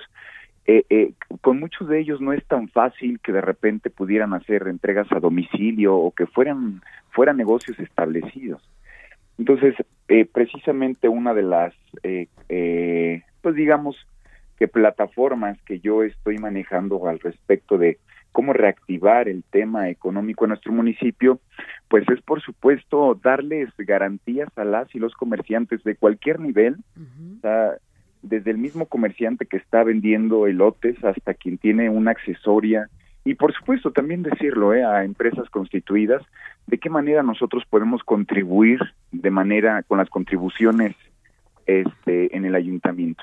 Por supuesto que estoy planeando que una vez que pase este proceso eh, ir generando los mecanismos necesarios para que a partir del próximo año, pues todas estas personas logren regularizarse y que su trámite, sus licencias de funcionamiento sean totalmente gratuitas. Porque bueno, pues si están trabajando y están apenas sacándolo del día, pues es muy complicado, ¿verdad? Claro. Ahora, ¿cuál es, este es un reto eh, importantísimo ahí y en todo el país, pues, después de esta pandemia, pero en Esahualcoyotl un foco que podría llamar también la atención es la seguridad. ¿Cómo va a atacar esta situación? Fíjate que en, temas de seguridad, nosotros, bueno, en el gobierno municipal, el gobierno municipal en sí mismo ha recibido grandes premios nacionales e internacionales incluso al respecto del modelo de seguridad, del modelo de seguridad. Yo he sido muy eh, eh, autocrítico. Yo mismo he dicho que hay cosas que se tienen que ajustar. O sea, una cosa es que el modelo esté bien ejecutado o que esté bien implementado, pero otra cosa también es que el policía se sienta eh, digno de su trabajo. ¿eh? Miren, en todo el país tenemos un fenómeno y es que el policía tiene un desprestigio social pero el desprestigio social radica en que, bueno, pues muchas de ellas, muchos de ellos han tenido que caer en otro tipo de circunstancias, pues por la necesidad económica. Los salarios, ¿no? Y claro, y, yo digo que aquí lo que tenemos que hacer como, como una meta inicial, si queremos estar bien afuera, primero de estar, debemos de estar bien en casa. O sea, no podemos avanzar hacia afuera si nuestro sistema interno está mal. Entonces tenemos que dignificar a la imagen del policía. El policía se debe sentir incluso orgulloso de lo que es, de lo que hace, porque no puede haber eh, eh, eh, una circunstancia en la que el policía salga a hacer su trabajo incómodo, molesto, este que hubo una puesta a disposición y ya es tarde, ya tiene que cambiar su turno y no le dejan salir. O sea, hay pequeños detalles que yo, mira, durante estos casi 21 años que llevo en la administración pública, he logrado identificar pues estas cosas que de verdad son complejas, ¿eh? Son complejas que tienen que ver con procesos administrativos que a veces llegan a ser muy, muy complicados. Así es, candidato. Oiga, nos queda un minutito, pero no puedo dejar de tocar otro punto que de acuerdo a la gente que conozco de NESA me dice, no es posible que donde vivamos en ESA, una de las entidades mm, densamente más pobladas, no tengamos un hospital Fuimos, fuimos casi el Wuhan al inicio de la campaña de la pandemia de COVID-19 y teníamos que salir a todos los lugares al Estado de México, o sea, a otros, a otros municipios, al, a Toluca, a la Ciudad de México para buscar atención médica, porque las dos policlínicas que hay aquí son insuficientes. Por supuesto, por supuesto. Fíjate que eh, nosotros, bueno, yo en lo particular me ha tocado encabezar algunas luchas eh, al respecto del tema de los hospitales. Por parte de, de, de, la organización de la que yo provengo, nos hemos manifestado, hemos estado no quitando el dedo del, renglón. La, la, salud hoy ya sabíamos que era prioritaria, pero ahora ya lo tenemos más claro que antes. Nos vino a acelerar, ¿no? La pandemia en algunas decisiones. por supuesto, pero además nos vino a, concientizar. Sí, claro. Yo creo que ahorita lo que debemos de tener, debiéramos de tener todos los niveles de gobierno, es mínimamente la conciencia de, saber que requerimos instalaciones de salud dignas, dignas. Adolfo Cerquera, nos come el tiempo, pero seguiremos de cerca todo lo que está pasando allá en el Estado de México y platicaremos después, ¿le parece? Sofía, Alex, que tengan muy buen día, buen fin de semana. Gracias. Y a los radioescuchas. La noticia no descansa. Usted necesita estar bien informado también el fin de semana. Esto es Informativo El Heraldo Fin de Semana. Informativo Heraldo Fin de Semana. Regresamos.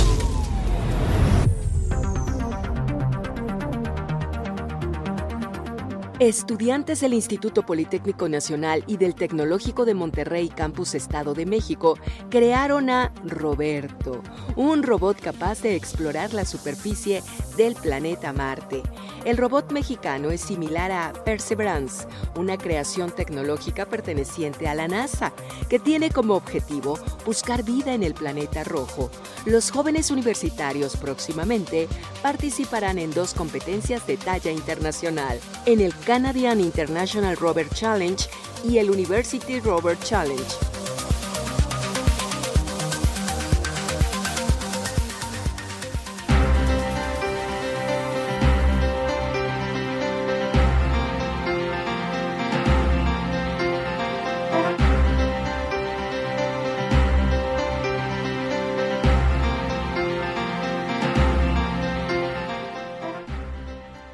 8 de la mañana con 31 minutos, hora del centro de la República. Seguimos con más información porque mire, resulta que marzo fue uno de los meses más violentos para las mujeres. Y debería ser un tema que tendríamos que estar debatiendo en todas las mesas, en el Congreso de la Unión, en Palacio Nacional, en los espacios informativos y en todos lados. Porque la violencia hacia ellas en marzo aumentó 80-85% y las violaciones aumentaron 40%. Es una gravedad. Es algo muy serio lo que se está diciendo, pero poco se está discutiendo. Tan solo 70 políticos enfrentan denuncias de violación, violencia de género, deudores alimentarios.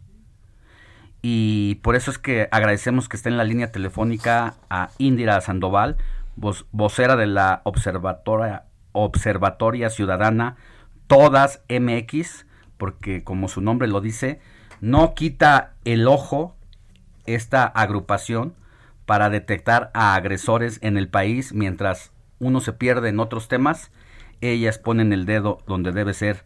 Querida Indira Sandoval, buenos días. ¿Qué tal? ¿Cómo estás, Alejandro? Te saludo a ti, a Sofía y a toda su audiencia. Buenos días. A tu audiencia, perdón. ¿Cómo van, Indira? Eh, es importante, como dice Alex, este trabajo que agrupa a varias organizaciones en donde, bueno, pues el objetivo es justamente monitorear a estos políticos que ya tienen ah, denuncias, ¿no? Y que, bueno, pues ahí están en el aire porque hasta que no haya una sentencia se puede hacer algo. Así es, me parece que es muy lamentable porque no responde a la realidad del país, como lo comentaba Alejandro. Marzo es el mes más violento, marzo de 2021 es el mes más violento contra las mujeres después de 2015 y en la observatoria, en 154 organizaciones que conformamos este esfuerzo ciudadano, autónomo, autogestivo, nos hemos dado a la tarea de monitorear cinco temas en los que incluye también el tema de los candidatos agresores. Y bueno, ya estamos en 81 quiero compartirles que el corte pues, casi prácticamente todos los días se actualiza. Son estos candidatos que tienen denuncias, ya sea por violencia sexual, por violencia familiar o por deudor de pensión alimenticia. Y el ranking va así. Eh, tenemos 55 antiboletas hechas, que son una especie de infografías que enuncian el nombre del candidato, el partido que lo postula, el cargo al que aspira distrito, municipio o estado y el delito por el que está siendo acusado directamente ante una instancia formal, ante un ministerio público, ante un juzgado. Y ahí eh, la lista la encabeza Morena, le sigue Movimiento Ciudadano, eh, el PAN, la Alianza PRI-PAN-PRD, eh, Fuerza por México, el PES, sigue también PRI solo, PRD solo, Verde Ecologista, algunos partidos locales y, y candidaturas independientes. El delito por el que más están siendo denunciados es por violencia este, sexual. Tenemos desde proxenetas, pederastas, violadores, agresores, acosadores. Después le sigue violencia familiar, pero muy delicado porque las lesiones por las que han sido denunciadas estas personas, pues le pudieron haber costado la vida a, a las mujeres y la deuda de pensión alimenticia, y ahí tenemos quien tiene los dos de tres o incluso tres de tres, fue vinculado a proceso antier, una persona que ya estaba prácticamente en la boleta, eh, que era deudor, que era agresor sexual y agresor familiar y que fue vinculado a proceso. Y esto es muy importante aclararlo porque la observatoria no busca poner en el, en el escrutinio público la vida privada de nadie, pero cuando se trata de la violencia contra las mujeres y de violaciones a los derechos humanos, se trata de que no solo no sean candidatos, sino que sean investigados, juzgados y en su caso sancionados. ¿Por qué 55 y dónde están los otros 26 para completar los 81? En este momento, el Instituto Nacional Electoral acordó un, un, tema por el que se verifique de manera aleatoria y muestral la 3 de 3 contra la violencia y no quede en una carta de eh, bajo protesta de decir verdad.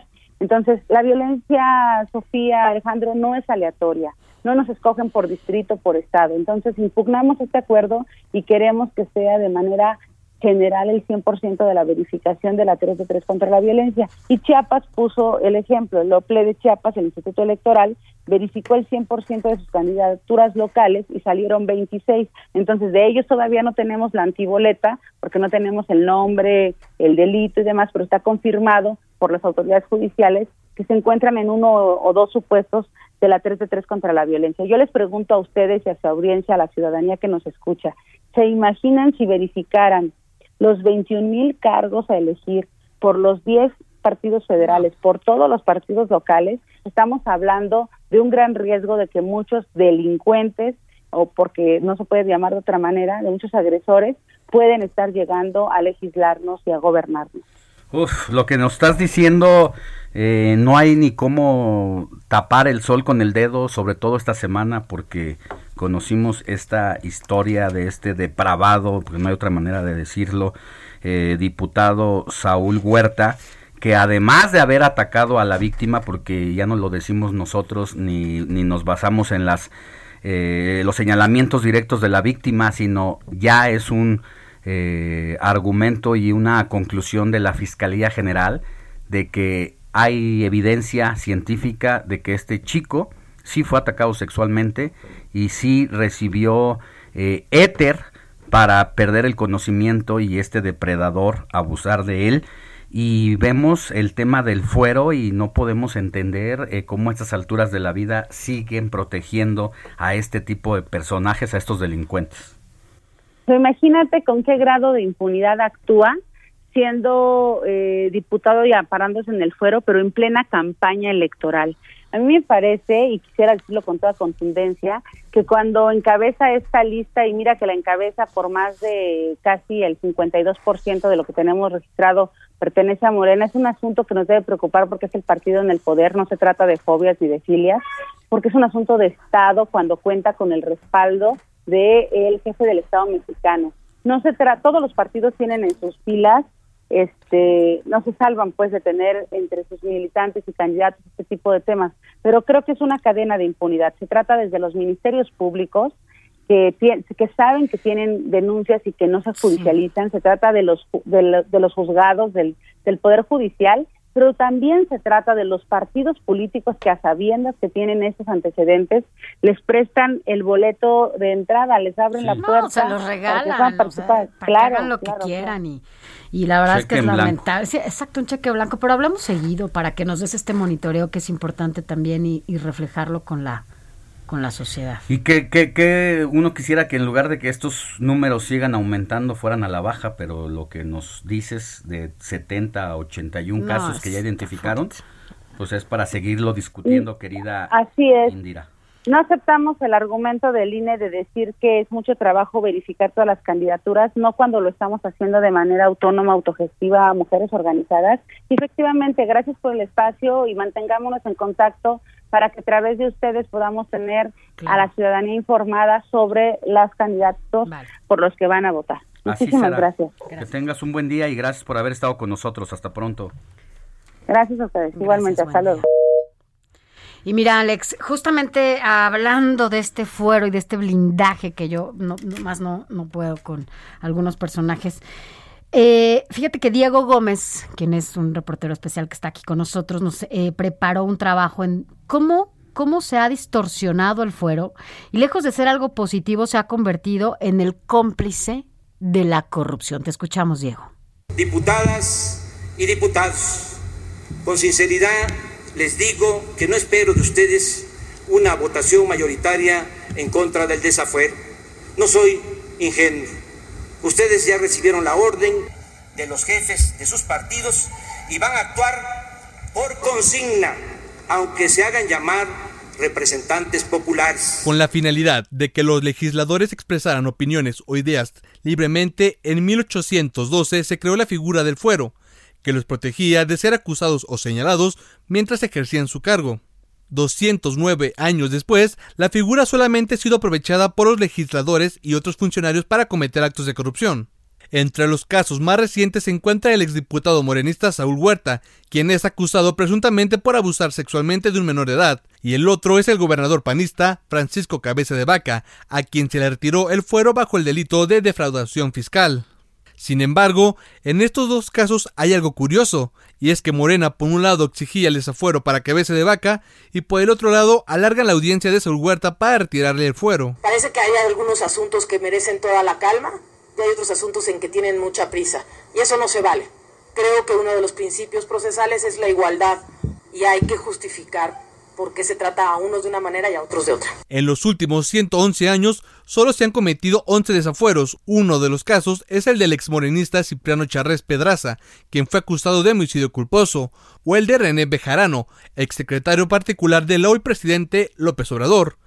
Bejarano enfrentó los cargos de recursos de procedencia ilícita y delito electoral. En esta lista también se encuentra el exdiputado federal Julio César Godoy, por presuntos vínculos con el crimen organizado, la diputada panista Lucero Guadalupe Sánchez López por falsificar documentos y el mismo presidente López Obrador, a quien se le responsabilizó de violar una orden judicial que exigía la suspensión de la construcción de una calle en un terreno expropiado.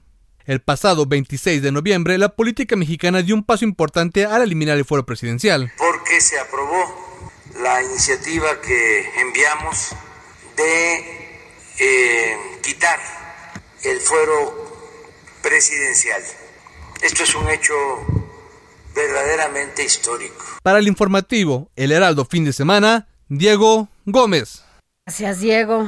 Pues Gracias. ahí, ahí está, eh, ahí está la colaboración de Diego Gómez que pone el dedo en la llaga sobre el manejo tendencioso que se le da desde la Cámara de Diputados a los desafueros políticos y por el otro lado lo que representa el propio desafuero en sí.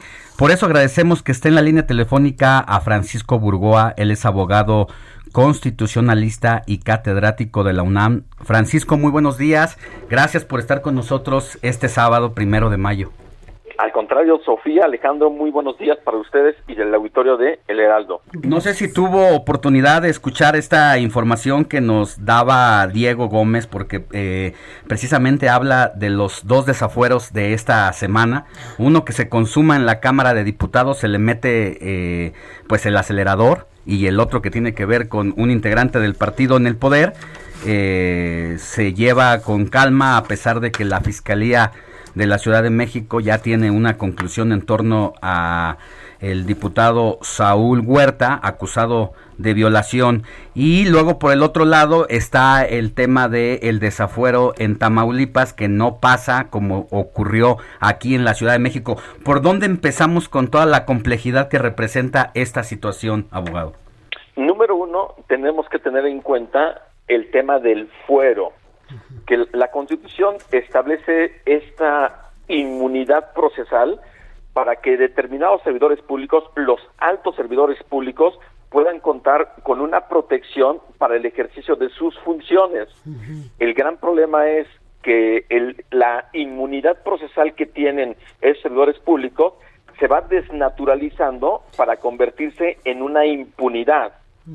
Y esto lo vemos particularmente, por ejemplo, con este tema del diputado federal Saúl Huerta de Morena, en donde a pesar de la evidencia contundente y a pesar de que hubo una flagrancia al momento que lo detienen, dado esta protección, este fuero, simplemente es dejado en libertad. Y así hemos visto que al paso del tiempo, pues tenemos solamente a números cerrados 10 desafueros durante la vigencia de la Constitución que nos rige 104 años, desde 1917. Entonces, no es posible que se siga utilizando esta protección para el ejercicio de las funciones para el efecto de que se pueda tener una protección para el momento de que se cometan delitos. Ese es un gran problema. Inclusive, ahorita, previo a, mi intervención, dentro de esta reseña de, de su compañero, de, el, de lo que decía el presidente López Obrador, de que el presidente de la República ya no tiene fuero. Eh, Sofía, Alejandro, eso es mentira, es una total mentira el presidente de la República no, no cuenta con un fuero, cuenta con un super fuero, cuenta con una super protección. Super blindaje. El super blindaje, Sofía, pero es una cosa que la verdad es que me, me molesta que se diga una mentira y se siga repitiendo y además quienes tienen una eh, filia hacia todo lo que diga el presidente ni siquiera lean la constitución para que se den cuenta que si el presidente de la república comete un delito entonces la Cámara de Diputados tiene que elegirse en un jurado de procedencia, como ocurrió ayer con el caso de Cabeza de Vaca, y después enviarlo a la Cámara de Senadores para que la Cámara de Senadores sea la que se convierta en un jurado de sentencia y en su caso dicte la resolución que corresponda. Pero el presidente de la República no tiene un fuero, tiene un súper blindaje, un súper fuero, y eso sí hay que decirlo con todas sus letras. Francisco, antes de pasar con el caso de Cabeza de Vaca para entender lo que pasó eh, en el Congreso Federal y, luego en el, Congreso local, solo preguntarle, eh, ¿usted eh, es de los que estarían a favor de la ya sea acotación o eliminación del fuero para los funcionarios públicos? Sí, por supuesto.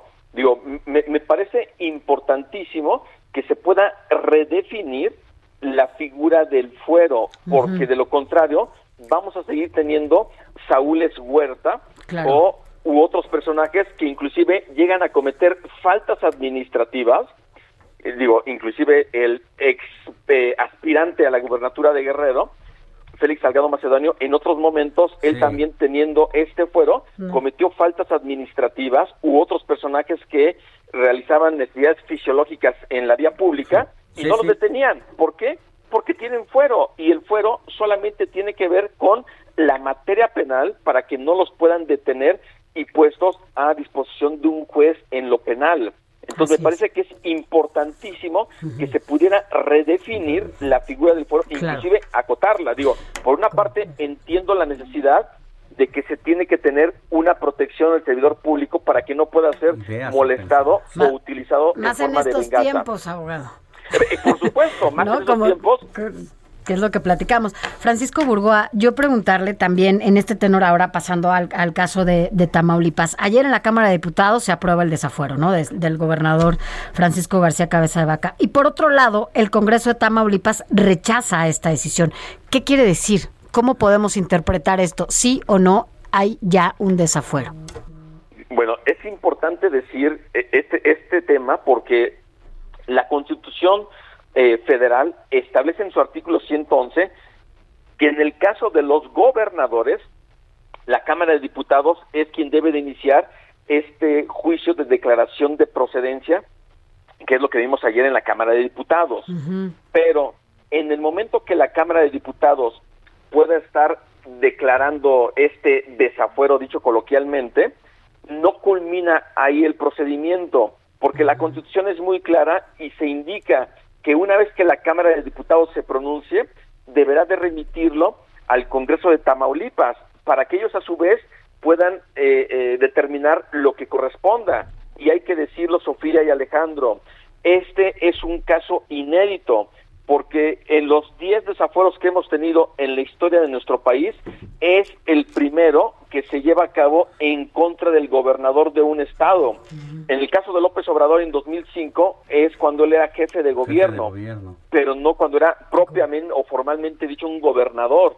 Entonces, el caso de el gobernador de Tamaulipas es un caso totalmente inédito en la historia de nuestro país y dado que es el primero a un gobernador, hay muchas discusiones, muchas interpretaciones, pero la interpretación más sencilla es que cualquier persona que pueda leer el artículo 111 de la Constitución va a, tener perfectamente claro que dice que la Cámara de Diputados cuando se pronuncie sobre el desafuero de un gobernador tendrá que enviarlo al Congreso del Estado para que el Congreso del Estado determine lo que corresponda. ¿Qué fue lo que determinó el Congreso de Tamaulipas? Que no procede el desafuero. Eso no quiere decir que hay una impunidad.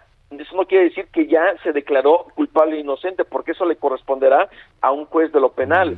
Ahora tendríamos que, los dos escenarios es, número uno, dado que hay una controversia, lo más seguro es que la Suprema Corte de Justicia sea la que se pronuncie sobre el tema para que diga si ya, eh, qué es lo que pasa. Y dos, pues tendremos que esperar a que el gobernador de Tamaulipas concluya su cargo y en su momento y en, ese momento se pueda proceder ya a ejercer la acción penal. Bien. Querido Francisco Burgó, abogado constitucionalista y catedrático de la UNAM, muchas gracias por darnos luz en estos temas a veces tan complicados y de esta forma tan sencilla. Que tenga buen día y platiquemos más seguido. Encantadísimo, Sofía Alejandro, les mando un cordial eh, saludo en este inicio de mes. Igualmente, gracias. Hasta pronto. Informativo El Heraldo Fin de Semana con Sofía García y Alejandro Sánchez. Síganos.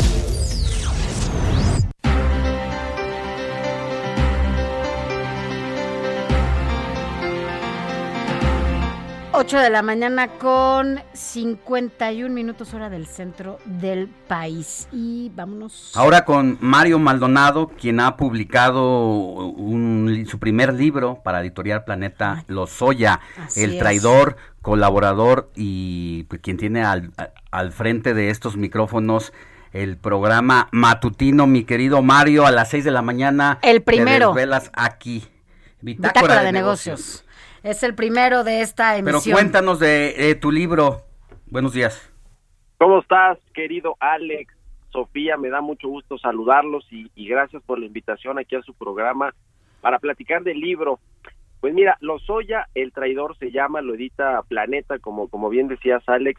Es un libro eh, que busca retratar el, eh, lo que fue la gestión de Emilio Lozoya al frente de Pemex en, casi tres años de, de los primeros tres años de gobierno de Enrique Peña Nieto, donde hubo, pues en una palabra, corrupción, yo lo defino como que Emilio Lozoya llevó al extremo completo este delito de la corrupción. Hay un, eh, un esquema pues eh, muy muy eh, complejo en términos de, de, financieros, de sobornos, de actos de corrupción en todos los sentidos, pues que entraña pues eh, eh, este este personaje Emilio Lozoya lo que lo rodeó a Emilio Lozoya porque además hubo mucho derroche de dinero público excesos. Lozoya se conducía como pues un multimillonario y yo lo que quise hacer eh, con este libro es contar por supuesto todo este tema de la corrupción recrear muchas de estas atmósferas en las que se movía Emilio Lozoya, obvio con la venia del presidente eh, Enrique Peña Nieto y de los exsecretarios de Estado como Luis Videgaray, con quien terminó muy peleado, y fue él, eh, paradójicamente, quien lo invita a la campaña de Peña Nieto, quien le, se lo presenta a Enrique Peña Nieto en, el, en un foro económico de Davos, en, en, Suiza, lo invita a la campaña y después pues lo, lo nombran director de Pemex. Eh, cuento todo eso, pero me, centro mucho en el personaje, me interesaba mucho profundizar, escudriñar en la psicología de Emilio Lozoya, porque es un personaje pues bastante interesante desde sus inicios de su carrera profesional y desde que nació, porque nació en Cuna de Oro, su papá fue secretario de Estado con Carlos Salinas de Gortari, estudió en las mejores escuelas en México y en el extranjero, se casó con una multimillonaria alemana, una heredera de un emporio de, de bebidas en, en Europa y después lo invitan, tiene, tiene cargos muy importantes en el extranjero, en el Fondo Monetario, en el Banco Interamericano, en, eh, tiene su propio fondo de inversión, después regresa a, a, a la campaña de Peña Nieto como coordinador de vinculación internacional, precisamente porque él tenía todos estos contactos en el mundo financiero Sí. global y luego lo hacen director de Pemex. Oye, y hace todo Mario, lo que hizo, pues, que hay déjanos- retratos del libro. Déjanos picados con esta parte que tú dices, por favor, porque tú sabes cómo es la guillotina. Déjanos picados con esto y regresamos contigo para que nos sigas platicando, ¿no? Sí, para que, nos, para que nos digas precisamente cómo es que este personaje representa precisamente la nueva generación de la que presumía Peña Nieto. ¿Te parece? Claro que sí, aquí me espero. Pausa y volvemos con más. La noticia no descansa. Usted necesita estar bien informado también el fin de semana. Esto es Informativo El Heraldo Fin de Semana. Informativo Heraldo Fin de Semana. Regresamos.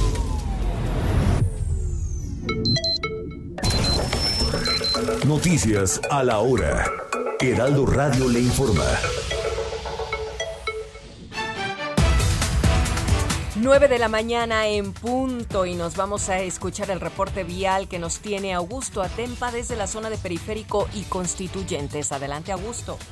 Así es, Mónica, reporte vial desde la zona de Constituyente. Recorrimos la avenida eh, Constituyentes desde Observatorio hasta Circuito Interior. Hay muy buen avance, solo encontrarán pequeños rezagos en el cruce con Circuito Interior y esto es a, cambia- a causa del cambio de los semáforos.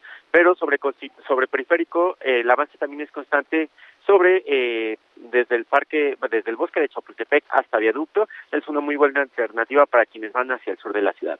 Mónica, tu reporte. Muy completo. Muchas gracias, Augusto. Buen día. Muy buen día. La Secretaría de Salud Federal no marcó cambios para los próximos días en el semáforo epidemiológico de todos los estados de la República. En color naranja solo habrá seis estados, Baja California Sur, Ciudad de México, Chihuahua, Hidalgo, Quintana Roo y Tabasco. El gobierno de la capital del país anunció que se incrementará el horario de operación para establecimientos mercantiles hasta las 20 horas, es decir, 8 de la noche, incluyendo los que se ubican en el centro histórico. El aforo se incrementará al 30% de la capacidad de cada establecimiento. En Tehuacán, Puebla, comenzará la vacunación contra la COVID-19 para personas de 50 a 59 años. Asimismo, los adultos de más de 60 años que no pueden usar la dosis en etapas anteriores pueden hacerlo en este periodo. Y en este Día del Trabajo, primero de mayo, ni siquiera el 30% de las mujeres ocupan cargos directivos en las empresas. Adri Luna tiene el reporte completo y desde Guadalajara, Jalisco. Adelante, mi Adri. Gracias, mi querida Moni. Buenos días a todos. El trabajo a distancia abre oportunidades para la fuerza laboral femenina, especialmente en el sector tecnológico. Hoy solo dos de cada diez cargos ejecutivos los ocupan mujeres. Se enfatizó en el foro de liderazgo de las mujeres en la transformación digital. Vamos a escuchar a Jill Polpeca, ella es presidenta de SAP, Success Factors, quien habla de los retos para el próximo año. We in 2017 met the goal of having 25% women in management, and that was a big goal in the technology industry. We're now committed to getting that to 30% by 2022. And really, th- these are all metrics. They don't mean a lot. What what is meaningful is when we create the growth mindset of inclusivity and including different perspectives, including different backgrounds and experiences. Explica que el reto es que al menos el 30% de los cargos directivos en empresas sean para mujeres el siguiente año, pero mucho tiene que ver la educación de calidad y con que las féminas equilibren sus responsabilidades familiares con las profesionales, pero sobre todo, Moni y Auditorio, que no se sientan víctimas por ser mujeres productivas. Definitivamente durante la pandemia uno de los sectores que más evolucionó fue el alimenticio y de restaurantes. Servicio rápido, eficiente, de calidad y la entrega a domicilio llegó para quedarse. Así es, muchas gracias Adri. Importante información hoy, primero de mayo. Te abrazo, un saludo. Buen fin de semana. Igualmente.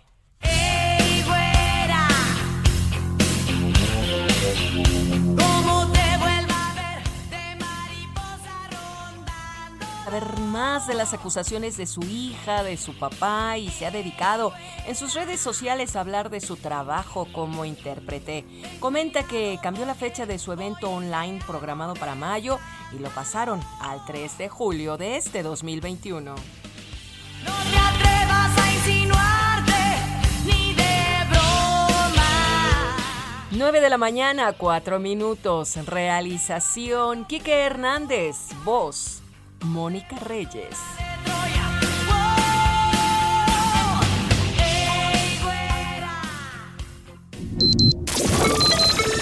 Esto fue Noticias a la Hora. Siga enterado.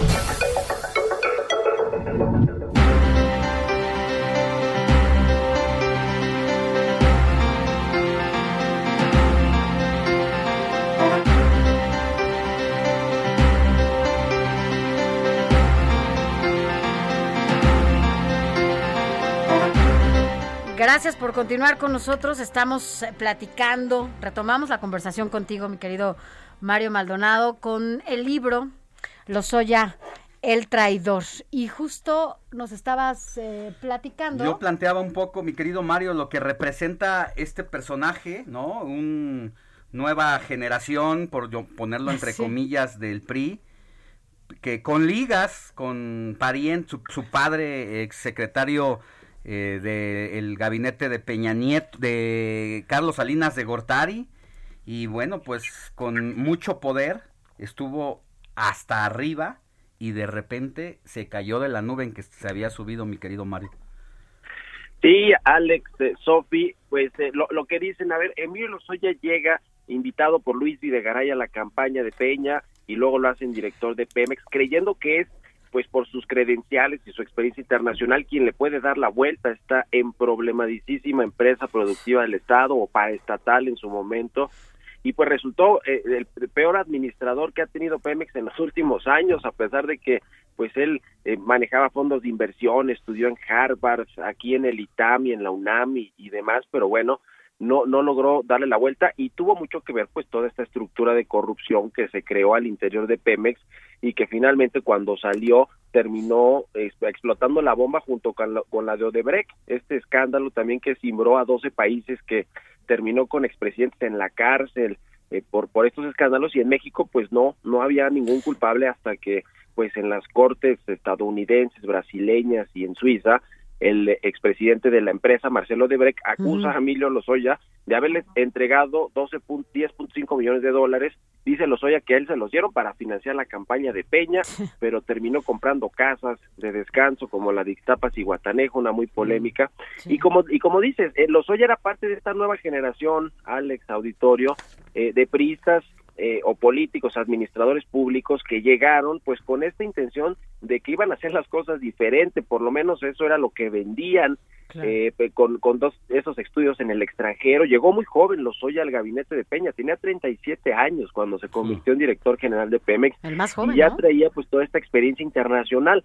Lo cierto es que resultaron pues esta nueva generación de priistas, que de hecho un capítulo se llama así, una nueva generación eh, de priistas, pues resultó eh, igual de corrupta o peor que los políticos de antaño. Y no solo estos gobernadores, que tres están en la cárcel, eh, de, que eran gobernadores jóvenes que Enrique Peña Nieto los pre- presumía como la nueva generación de priistas, pero también los propios funcionarios de su gabinete. Y hablo desde Luis Videgaray hasta el propio Peña Nieto y por supuesto Emilio Lozoya, que yo creo que sí fue un artífice de, de toda la corrupción que se gestó en este sexenio y que yo retrato, pues trato, trato más bien de retratarlo muy puntualmente en el libro, con, con cómo se conducía Lozoya como si fuera un jeque árabe, un multimillonario utilizando los Sí. aviones de la empresa Sí, y sí, cosas pues por es el que- estilo.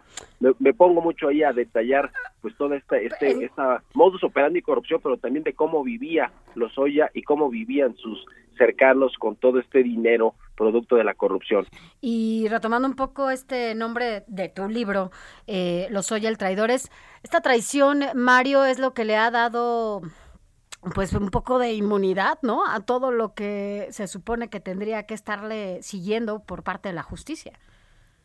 Sí, hay, una serie de traiciones mutuas en realidad, pero eh, digamos que él finalmente termina traicionando a todo mundo con una denuncia, se acordarán el año pasado que lo extraditaron. eh, cuando empieza todo este escándalo que fue por ahí de del 2017, 18, eh, él pues eh, empieza a enfrentar cargos, digamos, acusaciones de corrupción, de eh, lavado de dinero, de, de utilizar eh, de utilización de recursos de procedencia ilícita, cosas así.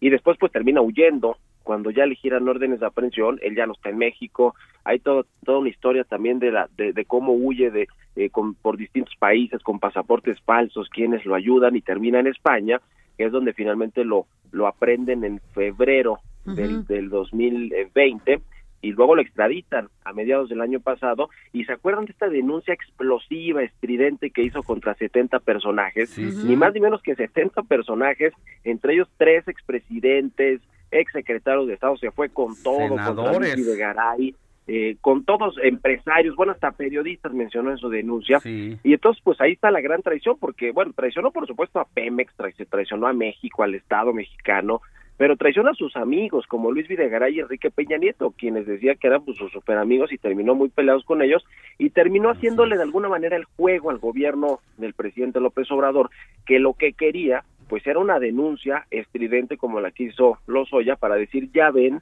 como si había mucha corrupción, cómo las reformas estructurales como la energética se pasaron porque se pagaron sobornos a los legisladores y, y- y de alguna manera le sirvió al presidente de argumento para eh, pues eh, eh, de- decir por qué está haciendo estos cambios como la contrarreforma energética porque pues, había mucha corrupción entonces eh, eh, creo que sí creo que le va a salir barato a Lozoya con ese criterio de oportunidad con el que llegó extraditado en julio del año pasado y que y que eventualmente pues yo no sé si va a salir libre pero lo que sí estoy seguro es que le van a dar menos años de los que de los que se le debería de dar a un personaje como él que hizo tantas cosas de corrupción y que tiene tantos delitos este en su contra vaya por lo que está en un, en un juicio en un proceso judicial abierto con un criterio de oportunidad el problema es que no ha podido probar todo lo que denunció y entonces en la Fiscalía General de la República pues está en esta encrucijada de saber si lo otorga o no este criterio de oportunidad y pues si se queda en la cárcel o no. Yo creo que se va a quedar en la cárcel, pero a lo mejor no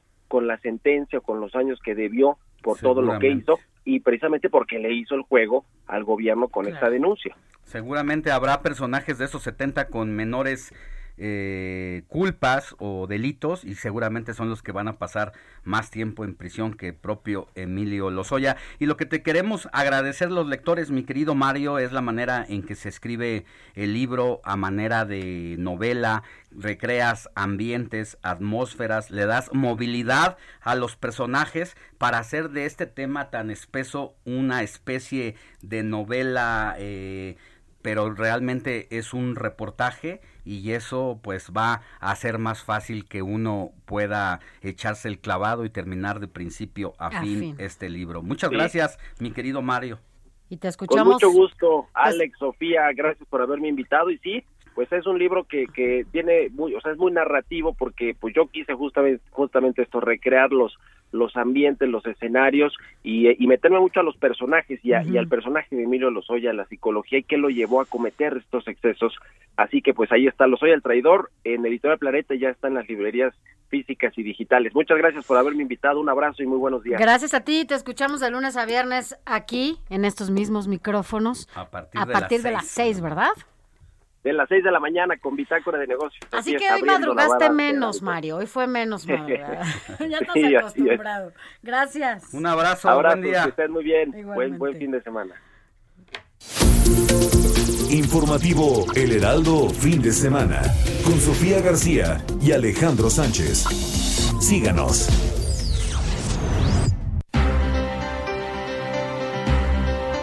Ahora vámonos con nuestro colaborador Arturo Vega, periodista de El Heraldo Media Group, porque nos tiene la sexta entrega de Cada quien su pandemia. ¿Cómo han enfrentado los fotoperiodistas la pandemia Uf, de qué pa- COVID-19? Aquí los testimonios que recabó Arturo Vega.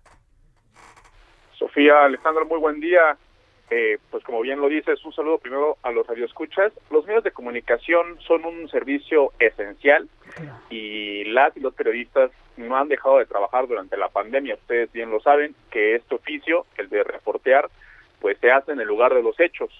Y hay un virus que se llama infodemia y se refiere a las, a las noticias falsas. La vacuna para este mal, eh, pues sin duda es el periodismo. Y en el contexto del COVID-19, el trabajo de mis compañeros, tanto del Heraldo de México como de otros medios, ha sido fundamentalmente eh, pues contar las historias a través de entrevistas, fotografías y videos para conocer la realidad que vive nuestro país y el mundo.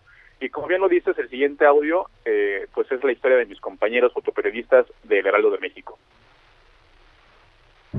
Como reportero gráfico hay como una inquietud siempre por retratar como la realidad que existe. ¿no? Esta profesión pues no se puede hacer desde casa. Tratamos siempre de, demostrar con, con, con, la foto los sucesos. Pues también estábamos expuestos al virus de alguna forma. Pero sabíamos también al mismo tiempo que teníamos que salir a, a informar acerca de todo lo que estaba pasando.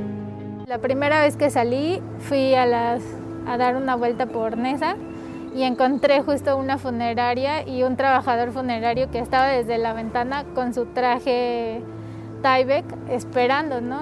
Al final fue alguien esperando un cliente y ese cliente pues solo puede ser un muerto, ¿no? Es triste, pero al final es parte de nuestro trabajo, ¿no? Hay que documentar esa parte. Eres prudente. Es muy importante el registro fotográfico porque nos permite eh, cuestionar y observar cuáles son las acciones que los gobiernos y las personas están haciendo y cambiar de rumbo si son, las, si son decisiones eh, inadecuadas. También fue una experiencia de no saber qué iba a pasar, ¿no? Pero al mismo tiempo, pues tener que salir a cubrir y tener que hacer el, el trabajo, ¿no? Pues yo esperaría que tuviera un impacto importante porque es un tema de salud, de salud pública, ¿no? Donde la gente empezaba no creyendo, ¿no? Pero a partir de la cobertura que dimos a distintos temas, eh, pudimos demostrarle a la gente que, que el virus existe. Si una sola persona tomó conciencia a raíz de ver esas historias, creo que valió la pena habernos arriesgado. Sofía, Alex, no ha sido fácil la cobertura de la pandemia. De acuerdo con la organización Press Emblem Campaign, cerca de mil periodistas en el mundo han fallecido por COVID-19. Y aquí sí me gustaría destacar eh, el cuidado y el respaldo que hemos tenido en el Heraldo Media Group para realizar nuestro trabajo.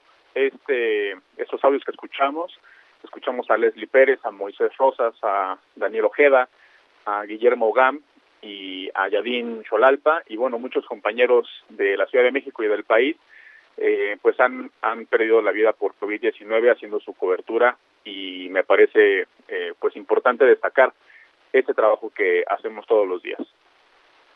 Híjole, sin duda es el trabajo que hacen y que han hecho, digo, de siempre pues, pero desde el inicio de esta emergencia sanitaria ha sido fundamental para poder conocer a detalle lo que se ha vivido en, desde dentro de un hospital ¿no?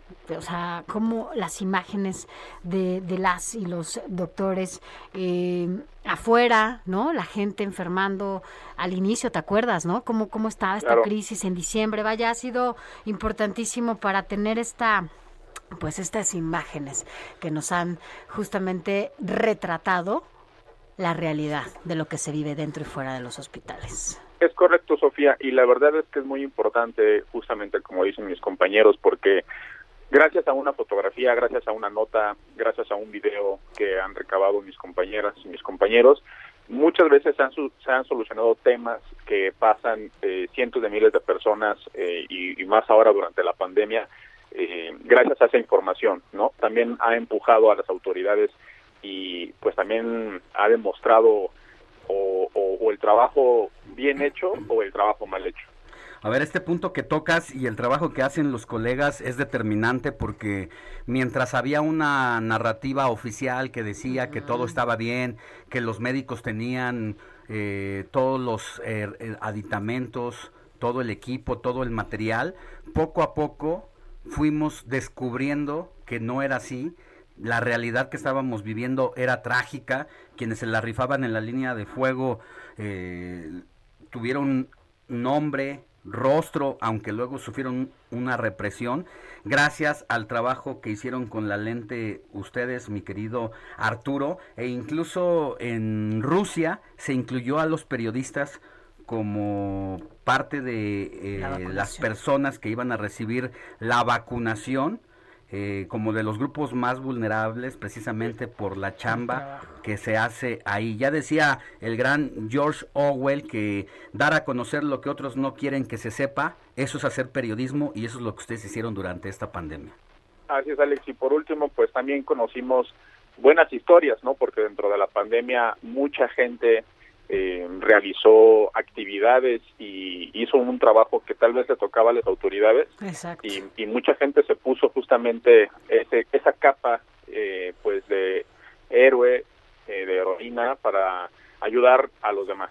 Y nosotros también estuvimos justamente contando esas historias. Ya pues ha sido de verdad estas historias que nos narras cada cada fin de semana nos dejan siempre con, con algo y en este caso, bueno, pues solamente agradecer, ¿no? A todos y a todas, porque tenemos también muy buenas fotógrafas aquí en el Heraldo de México, eh, que, han, que han justo contribuido a que las personas conozcamos lo que está pasando, la realidad, eso que justamente no se quiere dar a conocer en otros espacios de poder. Muchas gracias, gracias por su trabajo de verdad.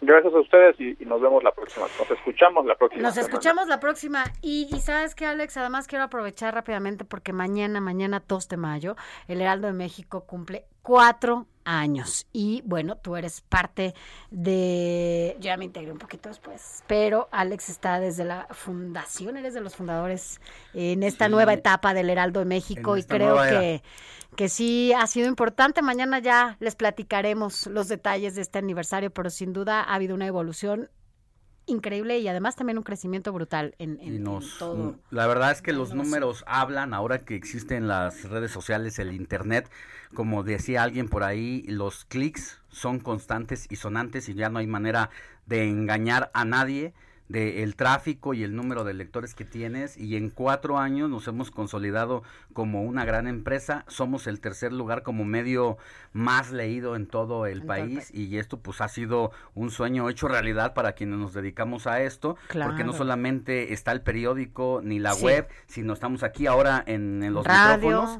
y en televisión, pero mañana daremos más pormenores sobre este cuarto aniversario. Así es. La primera plana de El Heraldo de México. El diario que piensa joven.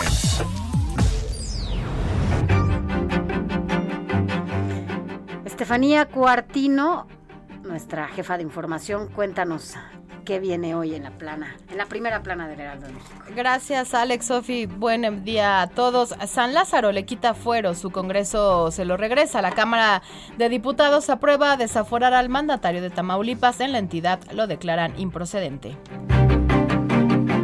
Llevan alegría a Casa Hogar, Fundación Grupo Andrade y Heraldo Media Group llevaron regalos y sorpresas a infantes de escasos recursos cae por fraude a Infonavit. Teófilo Saga, el empresario, es acusado por defraudar 5 mil millones de pesos al Instituto de Vivienda.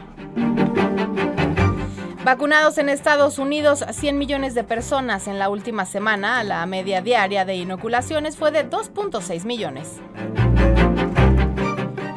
La secretaria de Seguridad Pública y Protección Ciudadana, Rosa Isela Rodríguez, dijo que 234 aspirantes han pedido custodia por ser amenazados por la delincuencia organizada. Regresa padrinado por el Canelo, Andy Ruiz y Cris Arreola suben hoy al ring en la categoría de los pesos completos. Hasta aquí la primera plana, muy buen día. Gracias, Estefi. Informativo El Heraldo fin de semana con Sofía García y Alejandro Sánchez. Síganos. Lunes, principio de semana, principio de semana, no voy a trabajar, no voy a trabajar, no voy a trabajar, no voy a trabajar, no voy a trabajar. Ya Sánchez ya está, ya está bailando aquí Oye, pero bueno, ya nos vamos casi a un corte. Rápidamente comentarles que vamos a tener. Regresando, Alex, todavía hay mucha, muchísima información. ¿Y tú sabías que estudiantes del CONALEP eh, han creado, han desarrollado un robot anti-COVID? ¿Sabes qué hace ese robot anti-COVID? No me lo digas, mejor al regreso. Porque es del CONALEP para el mundo. CONALEP, exacto. Muy bien, ¿cómo, cómo cuando se se quiere, se puede, independientemente de las circunstancias en las que te encuentres. Una felicitación para estos chicos. Les vamos a dar todos los detalles. Y también vamos a regresar con una entrevista a Gerardo Rodríguez Sánchez Lara. Él es director, director del Departamento de Relaciones Internacionales y Ciencia Política de la Universidad de las Américas Puebla y columnista del Heraldo de México porque le tiene tips a los candidatos en temas de seguridad para que dejen de andar tiktokeando y bailando, haciendo el ridículo, hagan propuestas que realmente son las principales demandas de la sociedad. ¿Qué más tenemos al volver, Sofía? Así es, y también vamos a platicar, ya sabe usted, todo lo que tiene que ver con el mundo inmobiliario, eh, todo. Ahora nos va a hablar sobre todo de inmuebles turísticos y rentas en Airbnb. Ponga atención en esto porque siempre nos da muy buenos datos Luis Ramírez. Y pues todo esto y mucho más también vamos a platicar eh, con Héctor Escalante, que ayer fue el Día del Niño y de la Niña, ¿no? ¿Celebraste? Sí, celebré, ¿Sí celebré, celebraste? celebré, celebré el Día del Niño y la Ah, Niña. Y del niño y de la niña, ¿no? Me dijeron, a ver si el del niño, ¿no? Y a de la niña festejar, también. Así que estuvimos ahí. Ay, a sí, bueno. Todo esto y mucho más, aquí nos quedamos bailando un poquito. Quédese usted también despertando ya, o si nos está escuchando en camita, bueno, rico. Le mandamos un abrazo desde acá. La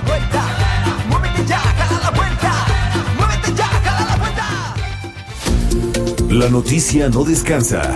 Usted necesita estar bien informado también el fin de semana. Esto es Informativo El Heraldo Fin de Semana.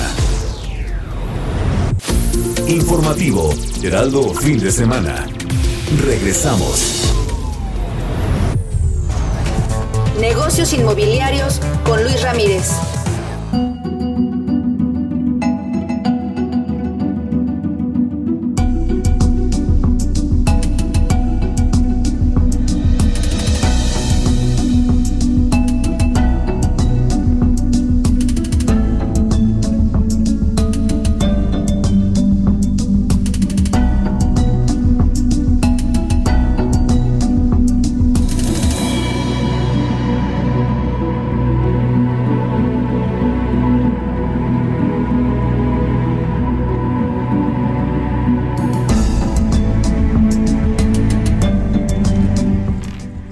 Gracias por continuar con nosotros. Vámonos rápidamente con Luis Ramírez, porque siempre es bueno hablar contigo, Luis Ramírez, del mundo inmobiliario, porque esta vez nos vas a platicar sobre todo lo que tiene que ver con el inmueble, con los inmuebles turísticos y también con esta plataforma y las rentas en Airbnb. Buenos días. Sofi, me da gusto saludarte. Muy buenos días a ti y a tu audiencia. La realidad es de que sí, en efecto, hoy estamos teniendo eh, pues eh, un, negocio, digamos que lucrativo o mucho más lucrativo que lo que es la renta tradicional. Todas las personas en toda la República y en el mundo están acostumbrados a justamente rentar sus inmuebles de manera tradicional. Me refiero, por supuesto, a, a, contratar un inquilino y, por supuesto, ese inquilino que les confirme un contrato por lo menos de un año y ese contrato, pues obviamente a veces no llega al final. Y evidentemente, mi querida Sofi, pues lo que tenemos son problemas, problemas eh, con los inquilinos. Eh, hay muchas historias de terror justamente con los inquilinos, en donde sabemos que además de no pagar la renta, pues destruyen los inmuebles, van a ver el agua, la luz, etcétera. Pero además la rentabilidad que te da rentar una propiedad eh, a través de renta tradicional, pues bueno, eh, es promedio el 5% anual en toda la República Mexicana. Es decir, si compras un inmueble que costó un millón de pesos, obtendrás más o menos 50 mil al año, unos 4 mil mensuales. Y ahora pues hay plataformas, en efecto, plataformas como Airbnb, plataformas como Booking.com y muchas otras que permiten que precisamente puedas sacarle más jugo a tu inmueble y sobre todo, sobre todo en las zonas turísticas. Entrevistar en mi programa, que por cierto hoy tenemos el programa totalmente en vivo aquí a las 4 de la tarde por esta emisión por el Heraldo Radio, el programa de Mundo Inmobiliario Día de las Rentas.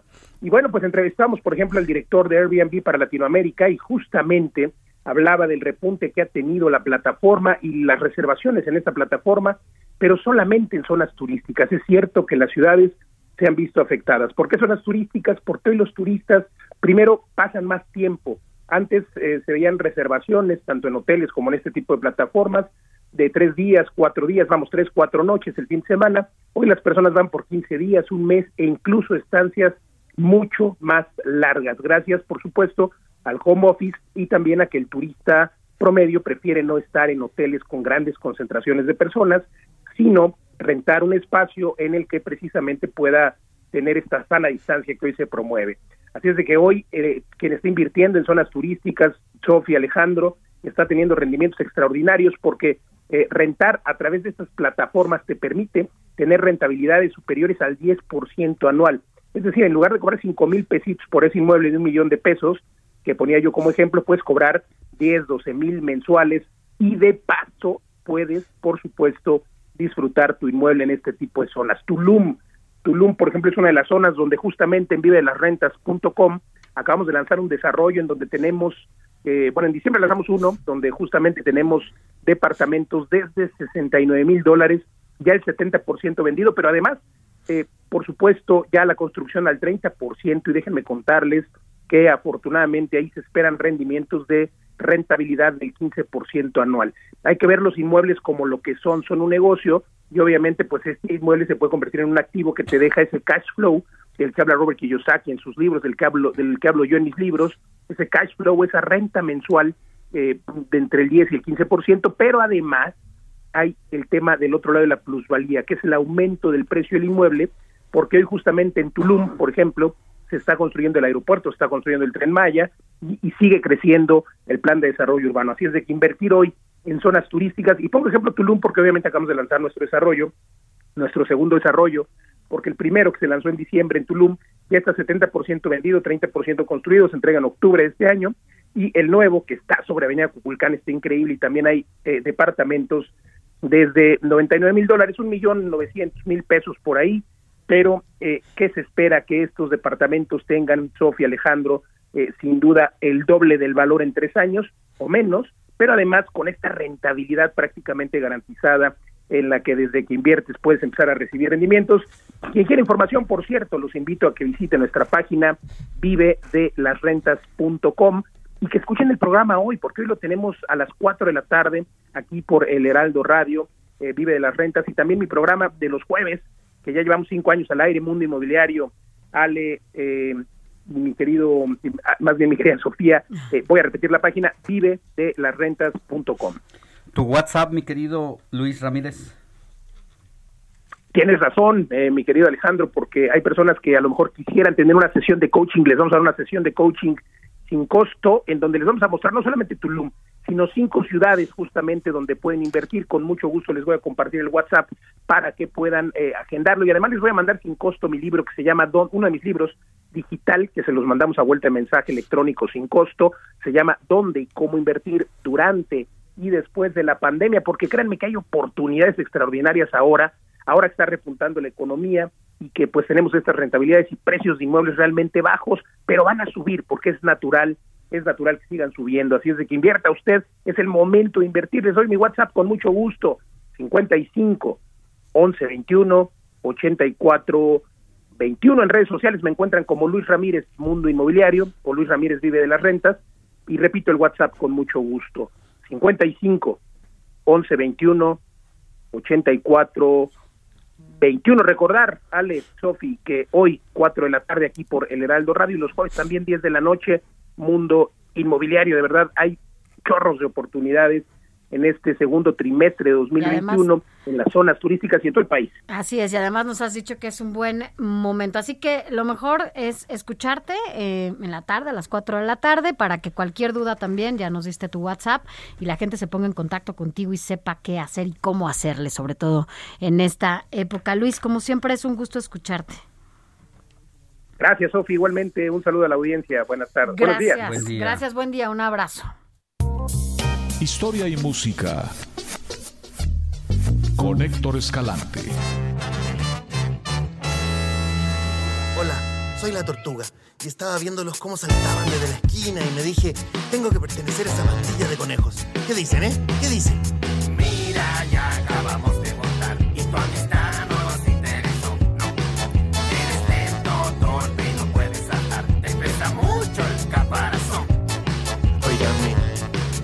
favor, esto requiere una explicación. Porque la gente que está en mi condición cuenta con un gran mundo interior. Qué ¿Qué estamos escuchando, mi querido Héctor Escalante, director de GLUC, eh, el portal de información y entretenimiento y especialista en música e historia? Cuéntanos. Hola, ¿qué tal Alex? Hola Sofi, ¿cómo están? Bueno, estábamos escuchando 31 minutos, este, pues este grupo chileno o este programa de televisión chileno sumamente exitoso de, de títeres, que por cierto acaba de fallecer algunos de sus creadores de, de los títeres, pero bueno, quería terminar con esta parte de 31 minutos, pero vamos a, a empezar ahora con esto. Eh, este eh, programa de 31 minutos, el noticiero este que es muy muy famoso, todo un éxito, por cierto estuvieron en el Vive Latino, bueno, regresa a la televisión a Canal 11, había dejado de transmitirse en televisión abierta y bueno, ahora va a estar... Esa es eh, una buena noticia, Héctor. A mí me gusta mucho. Te gusta 31 minutos, Sofía. Bueno, en casa deberías de ponerle mucho, ¿no? A 31 minutos. Sí, lo voy a hacer. Pues, Es, es, un- es un gran programa. Bueno, están en Canal 11 de lunes a viernes a las 18 horas. Es una buena noticia. Pero bueno, un poco de lo que les quería platicar es de justamente en el entorno del Día del Niño. El año pasado hubo un estudio, no no fue un estudio realmente grande, pero es un estudio que, que da muchos datos bien importantes. Eh, se encuestaron a 183 niños, principalmente en, en la, en la zona de la Huasteca Potosina. Una investigadora que trabaja en el Instituto Nacional de Bellas Artes, Lourdes Alzate, y ahí le preguntaron pues, qué clase de música escuchan los niños. Y no sé si les causa sorpresa o no, pero la mayoría de los niños, es decir, el 27% de los que contestaron la encuesta, escuchan reggaeton. Los niños entre 5 y 15 años de edad, el 27% dijo que ellos principalmente escuchaban reggaetón y que sus artistas favoritos eran Maluma o Ozuna, entre otros.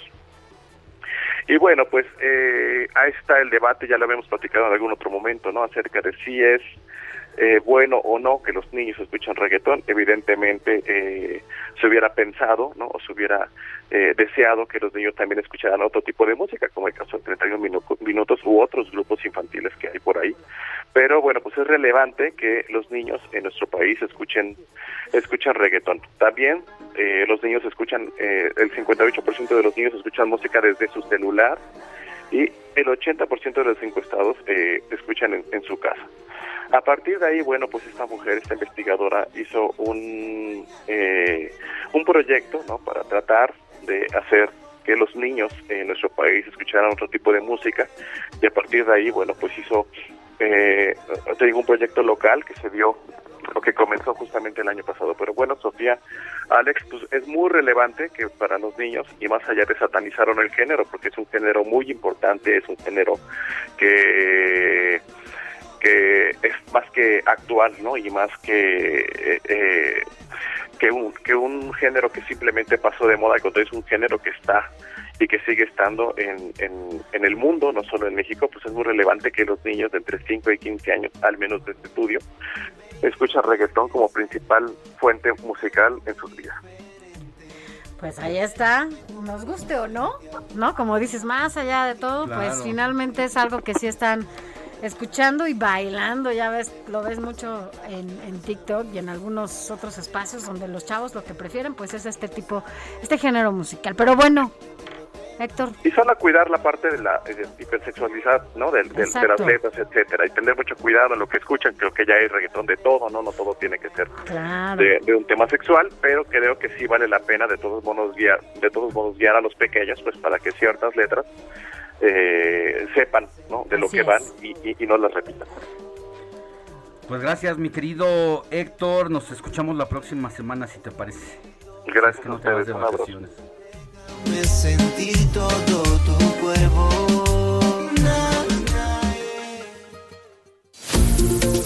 Informativo El Heraldo fin de semana con Sofía García y Alejandro Sánchez. Síganos.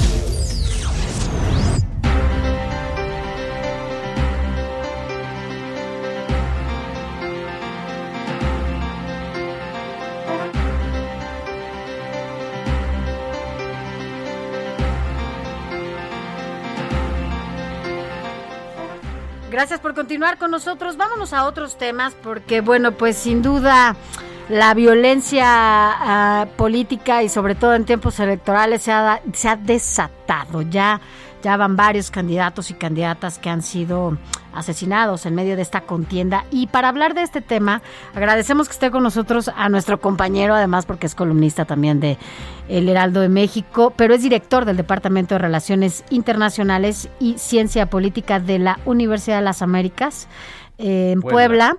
Y él es Gerardo Rodríguez Sánchez Lara. ¿Cómo estás, Gerardo? Buenos días. Mira, mira cómo, te vamos a recibir. Mira.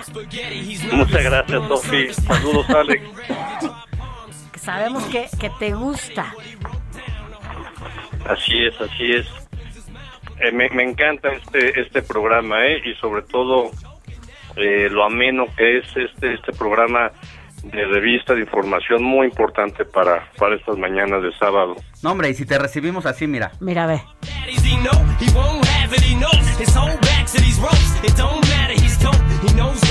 Yo creo que ¿Cómo, cómo ves? más ameno Eres- para ti. Excelente. Eres consentido, Gerardo, de acá. Oiga, pues, eh, pues sí, la, la jornada electoral está caliente. Eh, inclusive eh, la, la secretaria de Gobernación y el gobierno federal están minimizando la, la violencia que estamos viendo lamentablemente, lamentablemente en esta elección intermedia. Eh, datos eh, al día de, ayer, tenemos 78 políticos eh, que han sido eh, criminalizados por esta situación de, de violencia. 78 políticos asesinados, 25 familiares de políticos y 90 servidores sin militancia. Eh, todo esto al 30 de abril. Eh, esta es información eh, al día de la consultora Etelec, que son buenos buenos amigos, colegas del Heraldo de México y que nos, nos proveen esta información. El gobierno de la República reconoce solamente 65 eh, asesinatos. Entonces, eh, es una jornada que pinta también para ser eh, terriblemente violenta por dos razones. Por supuesto, la delincuencia organizada, pero también Alex, Sofía y Auditorio, por eh, el interés de los caciques locales, porque no, no lleguen nuevos políticos como arrasó Morena en la última elección. Hubo candidatos que ni siquiera hicieron eh, campaña y llegaron por defecto López Obrador alcaldías, regidurías, diputaciones locales. Oye, mi querido Gerardo Rodríguez Sánchez Lara, pues pones el dedo en la llaga, ¿no? Eh, la violencia que les está llegando incluso a los propios candidatos y que poco se habla de las propuestas y ahí tú tenías una serie de tips para los candidatos precisamente en temas de seguridad, no, no para la seguridad de ellos, sino lo que deben ofrecer a la ciudadanía. Así es, eh, Alex. Mira, recomendaciones muy básicas. Primero, documentense sobre las cifras de violencia. Son, están disponibles en el INEGI, en ENVIPE y en el Secretariado Ejecutivo del Sistema Nacional de Seguridad Pública. Con que googleen esa- esos puntos tendrán información de su municipio. Segundo, Alex, eh, que, que, que no compren más patrullas, que no prometan comprar más patrullas. Es mejor que equipen a los pocos policías o muchos que tengan en su municipio, que pidan coordinarse con su gobernador y con la Guardia Nacional. Dos recomendaciones muy básicas y que, eh, tercero, eh, busquen también la profesionalización de sus cuerpos de seguridad. Cuarto, eh, Alex, eh, políticas de prevención de la violencia. Esto es muy importante. Los municipios, por ejemplo, poco pueden hacer en materia de seguridad contra la delincuencia organizada, pero pueden hacer mucho previniendo las, eh, por ejemplo, delitos menores. Pueden coordinarse con los padres de familia, los profesores, los directivos de las escuelas, los párrocos, eh, los líderes comunitarios, los líderes de los mercados, de los tianguis, los comerciantes, ellos saben el pulso de la inseguridad y de la delincuencia que afecta sobre, sobre el ámbito local. Eh, siguiendo estas breves eh, recomendaciones, ellos pueden tener un pulso mucho más cercano a lo que pasa en materia de seguridad y recordar, Alex, Sofi, la seguridad es el principal problema registrado en todas las encuestas de opinión en 31 de 32 estados del país. Solo Chiapas, ¿no? Es donde el problema primer, principal es la, la salud. La salud, exactamente, solamente Chiapas, la seguridad pasa a un segundo plano. Pues muy bien, mi querido Gerardo Rodríguez Sánchez Lara, te, te leemos todos los... Todos los lunes, cuarto de guerra en la versión electrónica o impresa del Heraldo. Pues ahí te leeremos. Y por lo pronto, hablemos más seguido, Gerardo, porque sin duda esta contienda, como dices, está muy caliente y hablar de seguridad es obligado porque es el tema de temas, ¿no? Es el gran pendiente y tiene a todo el país volteado. Así es, Sofía, estamos, estamos siempre listos con ustedes. Muchas un gracias, abrazo. un abrazo y te dejamos aquí con lo que te gusta.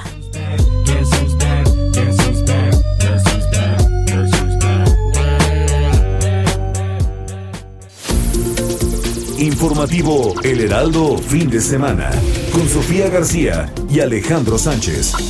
Síganos.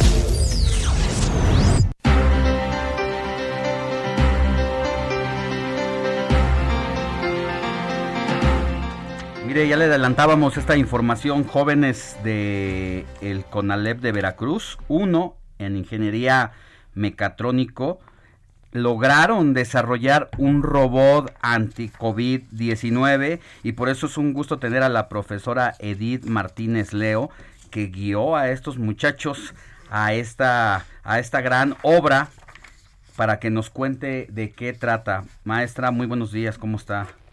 Hola, buenos días. Cuéntenos un poquito en qué consiste este proyecto de los muchachos y qué vamos a esperar de esta pues esta de este invento.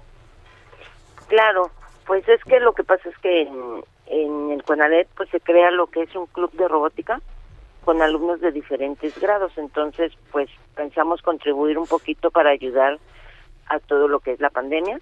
Entonces este creamos este robot que ahora sí que el, el funcionamiento es que al llegar a la escuela censa a la persona, tiene un sensor, entonces te dice la temperatura o te mide más bien la temperatura, si tu temperatura es correcta, te deja ingresar, tiene también para que se le pase este tu credencial del estudiante, es como un pase de lista, se sanitiza y te da las medidas de seguridad. Pues eso, eh, y no lo han llamado para que justamente en este momento en donde se pretende el reingreso a las aulas en el próximo ciclo escolar, podría ser de gran ayuda, ¿no, maestra? Claro, de hecho, este, pues pensamos ponerlo en lo que son las en las instalaciones del Conalep Veracruz 1 por el momento, Ajá. para que a la hora de que ingresen los alumnos puedan este, tener todas las medidas de seguridad y regresen, pues ahora sí que con un poquito más de gusto, ¿no? Y tranquilidad. Así es. Ahora ya tenemos también a Roberto Antonio Ochoa Huerta, él es alumno de cuarto grado de electromecánica del CONALEP Veracruz 1. Cuéntanos, querido Roberto Antonio, cómo fue que se les ocurrió hacer esta, este trabajo. Sí, bueno, este, este trabajo nos surgió aparte, estábamos en el club de robótica y nos surgió la idea de pues, crear algo que apoyara a resolver esa problemática social que fue por parte de la pandemia. Eh, no sé, estuvimos viendo los problemas que nos presentaban y vimos que los guardias de seguridad al momento de entrar en el plantel pues son ellos los encargados de medir la temperatura y echar gel antibacterial. Entonces, nosotros pensamos que esas personas se pueden ser más propensas a contagios si un alumno llega a tener eh, este virus, ¿no? Contribuimos en esta parte para crear este robot que sustituyera más que nada al guardia para que ya no estuviera él arriesgando su integridad física o su salud y lo pusimos que hiciera todas estas medidas de seguridad. Ya, ¿cuánto crees que pueda costar la elaboración de cada robot eh, para una venta al público, a las empresas? Bueno, el precio que bueno estamos pensando ahorita, pues es hacia las empresas y todas las instituciones que lo quieran comprar. Eh, de hecho, lo manejamos a un precio aproximado de 25 mil pesos, que fue el precio estimado a- a- hasta ahorita. Y pronto vamos a agregarle, de hecho, más funciones que sean más útiles aparte de esas ediciones, ¿no? Como lo es agregarle los lenguas eh, indígenas también para que solo se usen en el contexto aquí del Estado, sino que también se utilicen en los pueblos indígenas y de esas instituciones, vamos a agregar lenguas totonaca entre las demás. Oigan, pues siempre es bueno, la verdad es que en medio de tanto caos siempre es bueno escuchar este tipo de noticias. ¿Dónde puede la gente que quiera saber más sobre este robot entrar, eh, revisar? ¿Dónde podemos ver más sobre esto? Bueno, pues ahorita estamos poniendo en el CONALEP todo lo que es este, en las páginas del CONALEP. Ahí sí, gracias. Están poniendo todo lo que es la información. Ajá. Ahí es donde pueden meterse Sí. CONALEP este, Veracruz. Y ahí lo Ahí pueden hay entrar. una página. Sí, sí. Perfecto, maestra. Pues Roberto, pues muchas, Muchas gracias. gracias. Es- eh, ¿Algo más que quieras agregar, Roberto? Sí, es- bueno, una de las mayores mejoras que vamos a agregar también paneles solares a este robot, incluyendo también un reloj de tiempo real para pase de lista que conforme esta, este horario. Y pues más que nada este proyecto yo creo que es algo que puede ser muy innovador para esta dificultad que está presentando ahorita, pues más que nada el planeta, ¿no? el mundo y de hecho se puede usar en diferentes contextos, no solamente para medición de temperatura, sino que pues, también puede ser apoyo para médicos o algo en específico como de recepción. Muchas, gracias, gracias a ambos. No, para, a ustedes. Gracias. Buenos días. Nosotros llegamos al fin de esta emisión de primero de mayo. Sin antes decirle que a las 12 del día Mario Delgado Carrillo dará una conferencia de prensa para dar a conocer el resultado de la encuesta. Así es. Nos vemos mañana, Alex Sánchez. Hasta mañana.